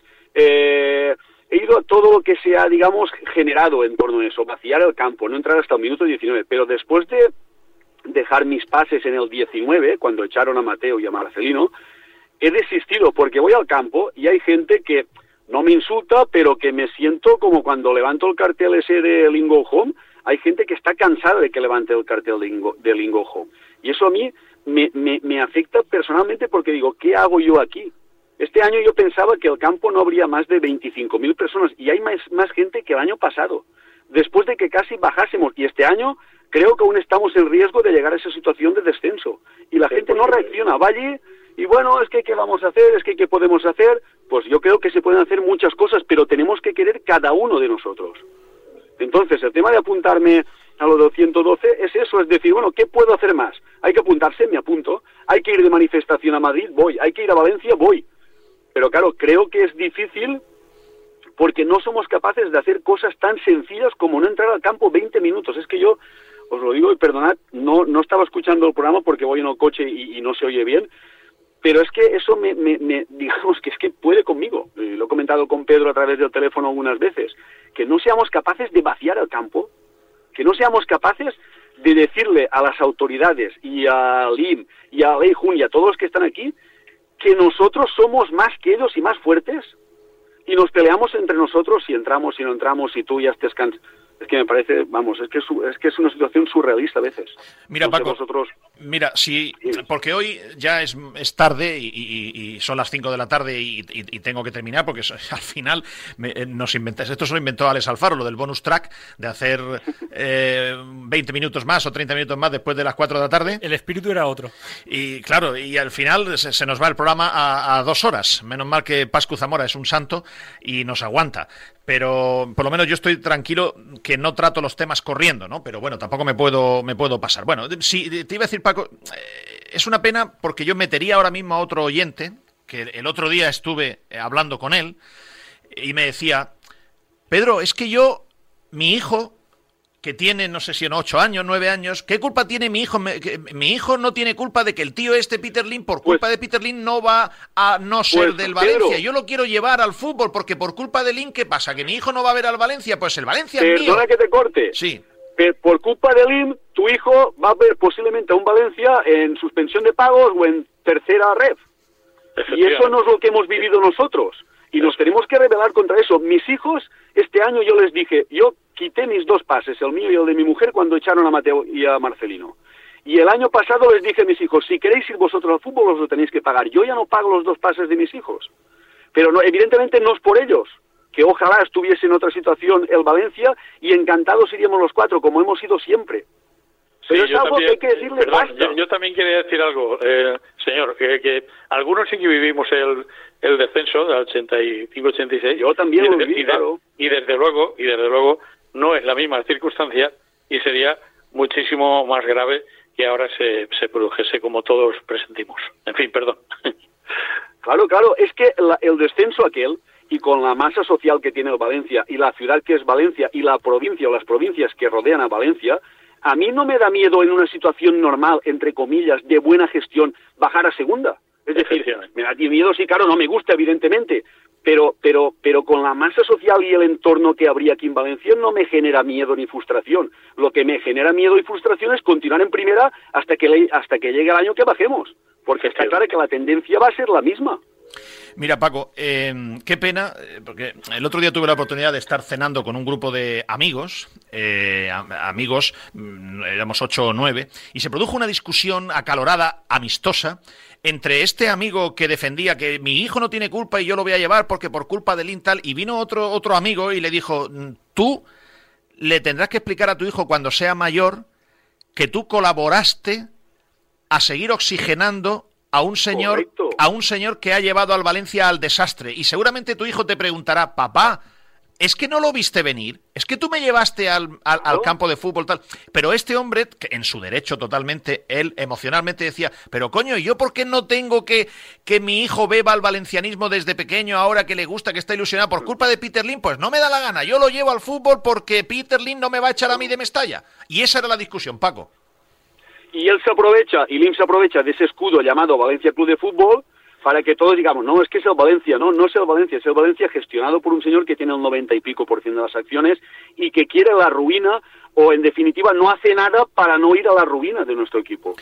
Mira, yo contaba antes, Paco, luego, mm, luego te lo escucharás seguramente en el, en el podcast, aparte de que he contado cuál es el minuto de juego y resultado de lo que Lei Jun tiene en este momento, de lo que hace, de lo que ella ve, de lo que está sufriendo, de lo, de, o sea, sufriendo no, sufriendo los demás, pero... ¿Sufriendo? Eh, no, no, no, ella no, no, los demás, los demás.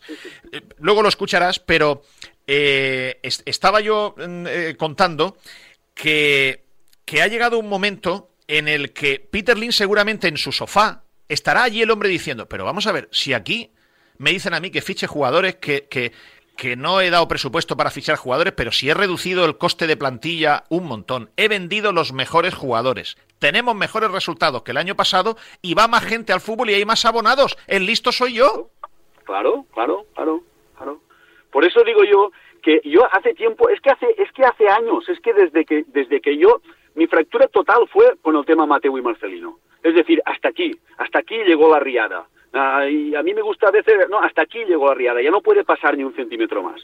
Entonces, es que no nos hemos revelado, es que yo me he quedado a veces en esas protestas que se organizaban de hoy para hoy, después de un partido, y ser 50 a la puerta, y pasan todos mirándote como si no estuvieses viendo la cabeza. Y la gente no va a reaccionar hasta que no bajemos, hasta que no desaparezcamos o medio desaparezca. Es que a mí en el campo, gente que se sentaba detrás mío me dijo un día que, que mirase el Depor como estaba, que qué hacía yo protestando, mira cómo está el Depor. Hombre, ya quieres que seamos el Depor. Entonces yo en ese nivel de, gente decidí hace esos dos o tres años no ir, porque es que me genera, me genera, es que me cabreo, claro, me cabreo, y, digo, pero, pero mandan huevos con perdón, que un tío desde no sé cuántos mil kilómetros nos esté enfrentando a nosotros y el Valencia cada vez peor, porque si con su, con su manera de ser fuésemos los primeros, yo estaría encantado. Pero es que, claro, es que tú ves venir que vamos al desastre, pero al desastre absoluto. Hmm. Eh, en los jugadores que juegan hoy en el Valencia, con todos los respetos, en el Valencia que conocí yo los años de incluso bajar y subir de primera, los años que ganamos títulos, ¿cuántos jugarían? ¿Tres o cuatro? ¿Tres o cuatro? No jugarían más. Y la gente va allí, y bueno, bien, se termina el partido, pues, se va para casa y ya está. Pues yo quiero exigir, y si no vamos a exigir y Valencia es lo que es, pues es que yo prefiero no ir, es que prefiero no ir digo, no es porque gane o pierda, es por la gestión y la desidia. Hmm. En Paco y Antonio, no os quiero robar más tiempo, tampoco a los, a los oyentes, tampoco a, los presentes. Eh, me estoy acordando, ahora que has dicho esto de la riada, mm, yo os escucho hablar y a mí me parece que la mejor radio que se puede hacer, mucho mejor que escucharme a mí, el mejor contenido que se puede hacer de radio hoy día en la situación en la que estamos, sería hacer programas de seis horas, de doce horas seguidas, yo me acuerdo, mm, es que no me acuerdo cómo se llamaba el locutor, que en paz descanse, era un locutor de, Radio Cadena o de Radio Nacional de España en, en, Murcia. Se llamaba, creo que era Alberto Fernández, no me acuerdo, eh, que me disculpen los oyentes, pero cuando sucedió la riada, había un señor, un locutor en Murcia, que hacía unos programas para recaudar dinero, para mandar eh, dinero en ayuda a, eh, cuando el problema de la, de la pantanada de Tous. y hacían y hacían programas en Murcia para recaudar dinero. Y eso era la gente se enganchaba porque era una cuestión emocional. Eh, uno llegaba, contaba una, una, anécdota, una manera en la que había ayudado, el otro aportaba más, pues yo más, pues yo tal. Y, eso se genera una empatía, se genera una sinergia. Y yo creo que esto eh, estamos en un momento para que yo no, porque no creo que sea la persona más indicada, pero para que se hicieran programas de radio de seis horas seguidas, de nueve horas seguidas, de gente como Paco Blasco, como Antonio Muñoz, contando, contando con el corazón sus vivencias, para que la gente se vaya enganchando uno detrás de otro, que hubiese un liderazgo, un liderazgo social, radiofónico, de algo, de, algo, ah, que lo hiciéramos todas las emisoras, para tratar de generar un ambiente de ya está bien, hasta aquí hemos llegado. claro, hasta aquí llegó Barriada pero es que yo hace tiempo que pienso, vamos a ver, estos señores que están aquí, Lim está allí, pero aquí hay muchos señores que están aquí, y hablo de los cargos importantes, sí. los importantes, Leijun, Solís, eh, Corona, todos estos. Si yo tuviese un taxi en Valencia, ahora mismo habían subido en mi taxi, yo les paré con educación y diría, no, no señor, yo no les subo en mi taxi. Si yo tuviese un bar, a mi bar no almorzarían, pero vamos, ni de lejos. ¿Por qué? Porque le tendría que hacer ver a esa persona que la gestión que están haciendo hace que algo que yo siento y que quiero lo van a destruir y no puedo vivir con eso con intrascender, no, pasa nada. No, ¿qué voy a hacer? ¿Qué vas a hacer? Plantarte frente a ellos y decirles lo que piensas y lo que están haciendo. Y si su, si su situación fuese más, digamos, complicada, ellos se lo pensarían y quizás le ir al teléfono al señor Lim y oye, me pagas mucho dinero, pero yo aquí no voy a estar. Y Solís que vosotros decís que seguramente, y lo será seguro del Valencia, estoy seguro que un día se arrepentirá de lo que está haciendo, estoy segurísimo. Porque yo estuve en un consejo de administración de una empresa que fue mal, y hicimos, se hicieron las cosas mal y al final no llegó a buen puerto aquello. Y yo estaba allí pensando que tenía que continuar para salvarlo, pero veía que se iba a hundir. Y seguro que hubiese podido hacer más. Y ellos se van a arrepentir porque están contribuyendo a lo que tú has dicho antes. No, es que claro, es que yo qué voy a hacer, es que como, ¿qué tienes que hacer? Decir que no sigues. ¿Qué hizo García Pitarch? ¿Qué hizo la gente? ¿Qué hizo Prandelli? Pues cuando me engañan cuatro veces, cinco o veinticinco, digo, hasta aquí, señores, hasta aquí.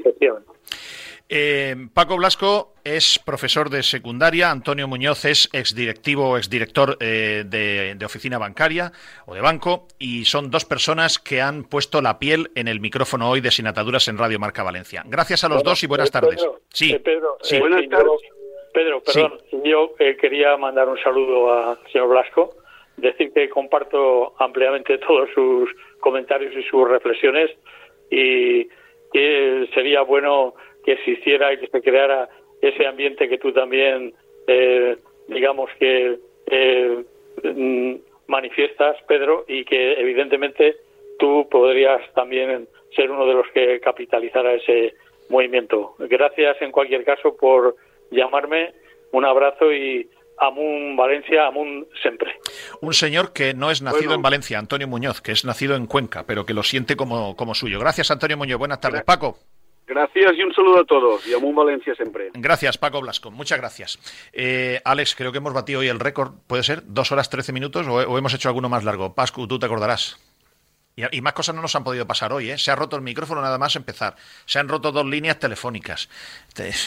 más, cosas no nos han podido pasar. ¿Ha habido problemas con las cámaras? Que no, eso no lo sé. No, eso no, eso, no, eso no. Está aquí Carlos de Narea al frente de eso y las controla perfectamente. Alex, eh, no, sé, tenemos que terminar. Si nos olvida algo, tenemos que... Ah, hemos eh, publicado... ¿Le ha dado Fernando ya al botón nuclear al Enter en Marca? Ya, está publicado. Si entráis en marca.com barra Valencia, eh, aparece ese artículo, un extenso reportaje eh, como hemos mencionado al principio, que incluye un documento interno del área de urbanismo donde se especifica punto por punto cómo ha ido menguando el proyecto del No Mestalla, qué era lo que se presentó en 2006 y cuál es el último proyecto del que tenemos constancia. Ahora enseguida lo publicamos en redes sociales y el lunes eh, tenemos la due diligence a ver si nos da tiempo también a, en Sinantaduras eh, desgranar el No Mestalla, que al final va a ser la casa del valencianismo en los próximos 10 años y creo que se hace poca mención a en qué se ha convertido ese, ese no me estalla. Te voy a pasar la foto de todos los folios impresos de la Due Diligence encima de la mesa de mi salón del, comedor para que nuestros oyentes vean lo frikis que somos, pero vamos a desgranar de arriba a abajo todas las tripas económicas, eh, sociales, jurídicas, etcétera, de las cuentas del Valencia Club de Fútbol 22-23 y presupuesto 23-24, para que sepamos minuto de juego y resultado económico, jurídico y urbanístico del Valencia. Será el lunes que viene cuando lo publicaremos.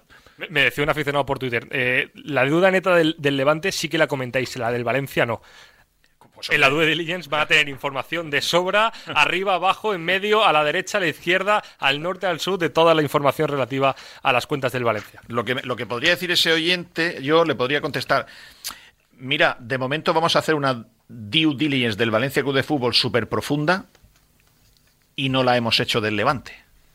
Pero de todas formas, a mí me encantan estas exigencias de, la gente porque significa que les, importa el trabajo que el trabajo que hacemos. Trabajar, trabajamos un poco. Sí, pero bien, no llueve siempre a gusto de todo el mundo. No pasa nada. Las 5 y cuarto. El próximo lunes volvemos aquí a las 3 de la tarde en Sin Ataduras y en Sin Tiempo Límite. Le vamos a poner al programa Sin Tiempo Límite. Gracias por la atención que nos han, que nos han prestado. Hasta el lunes que viene.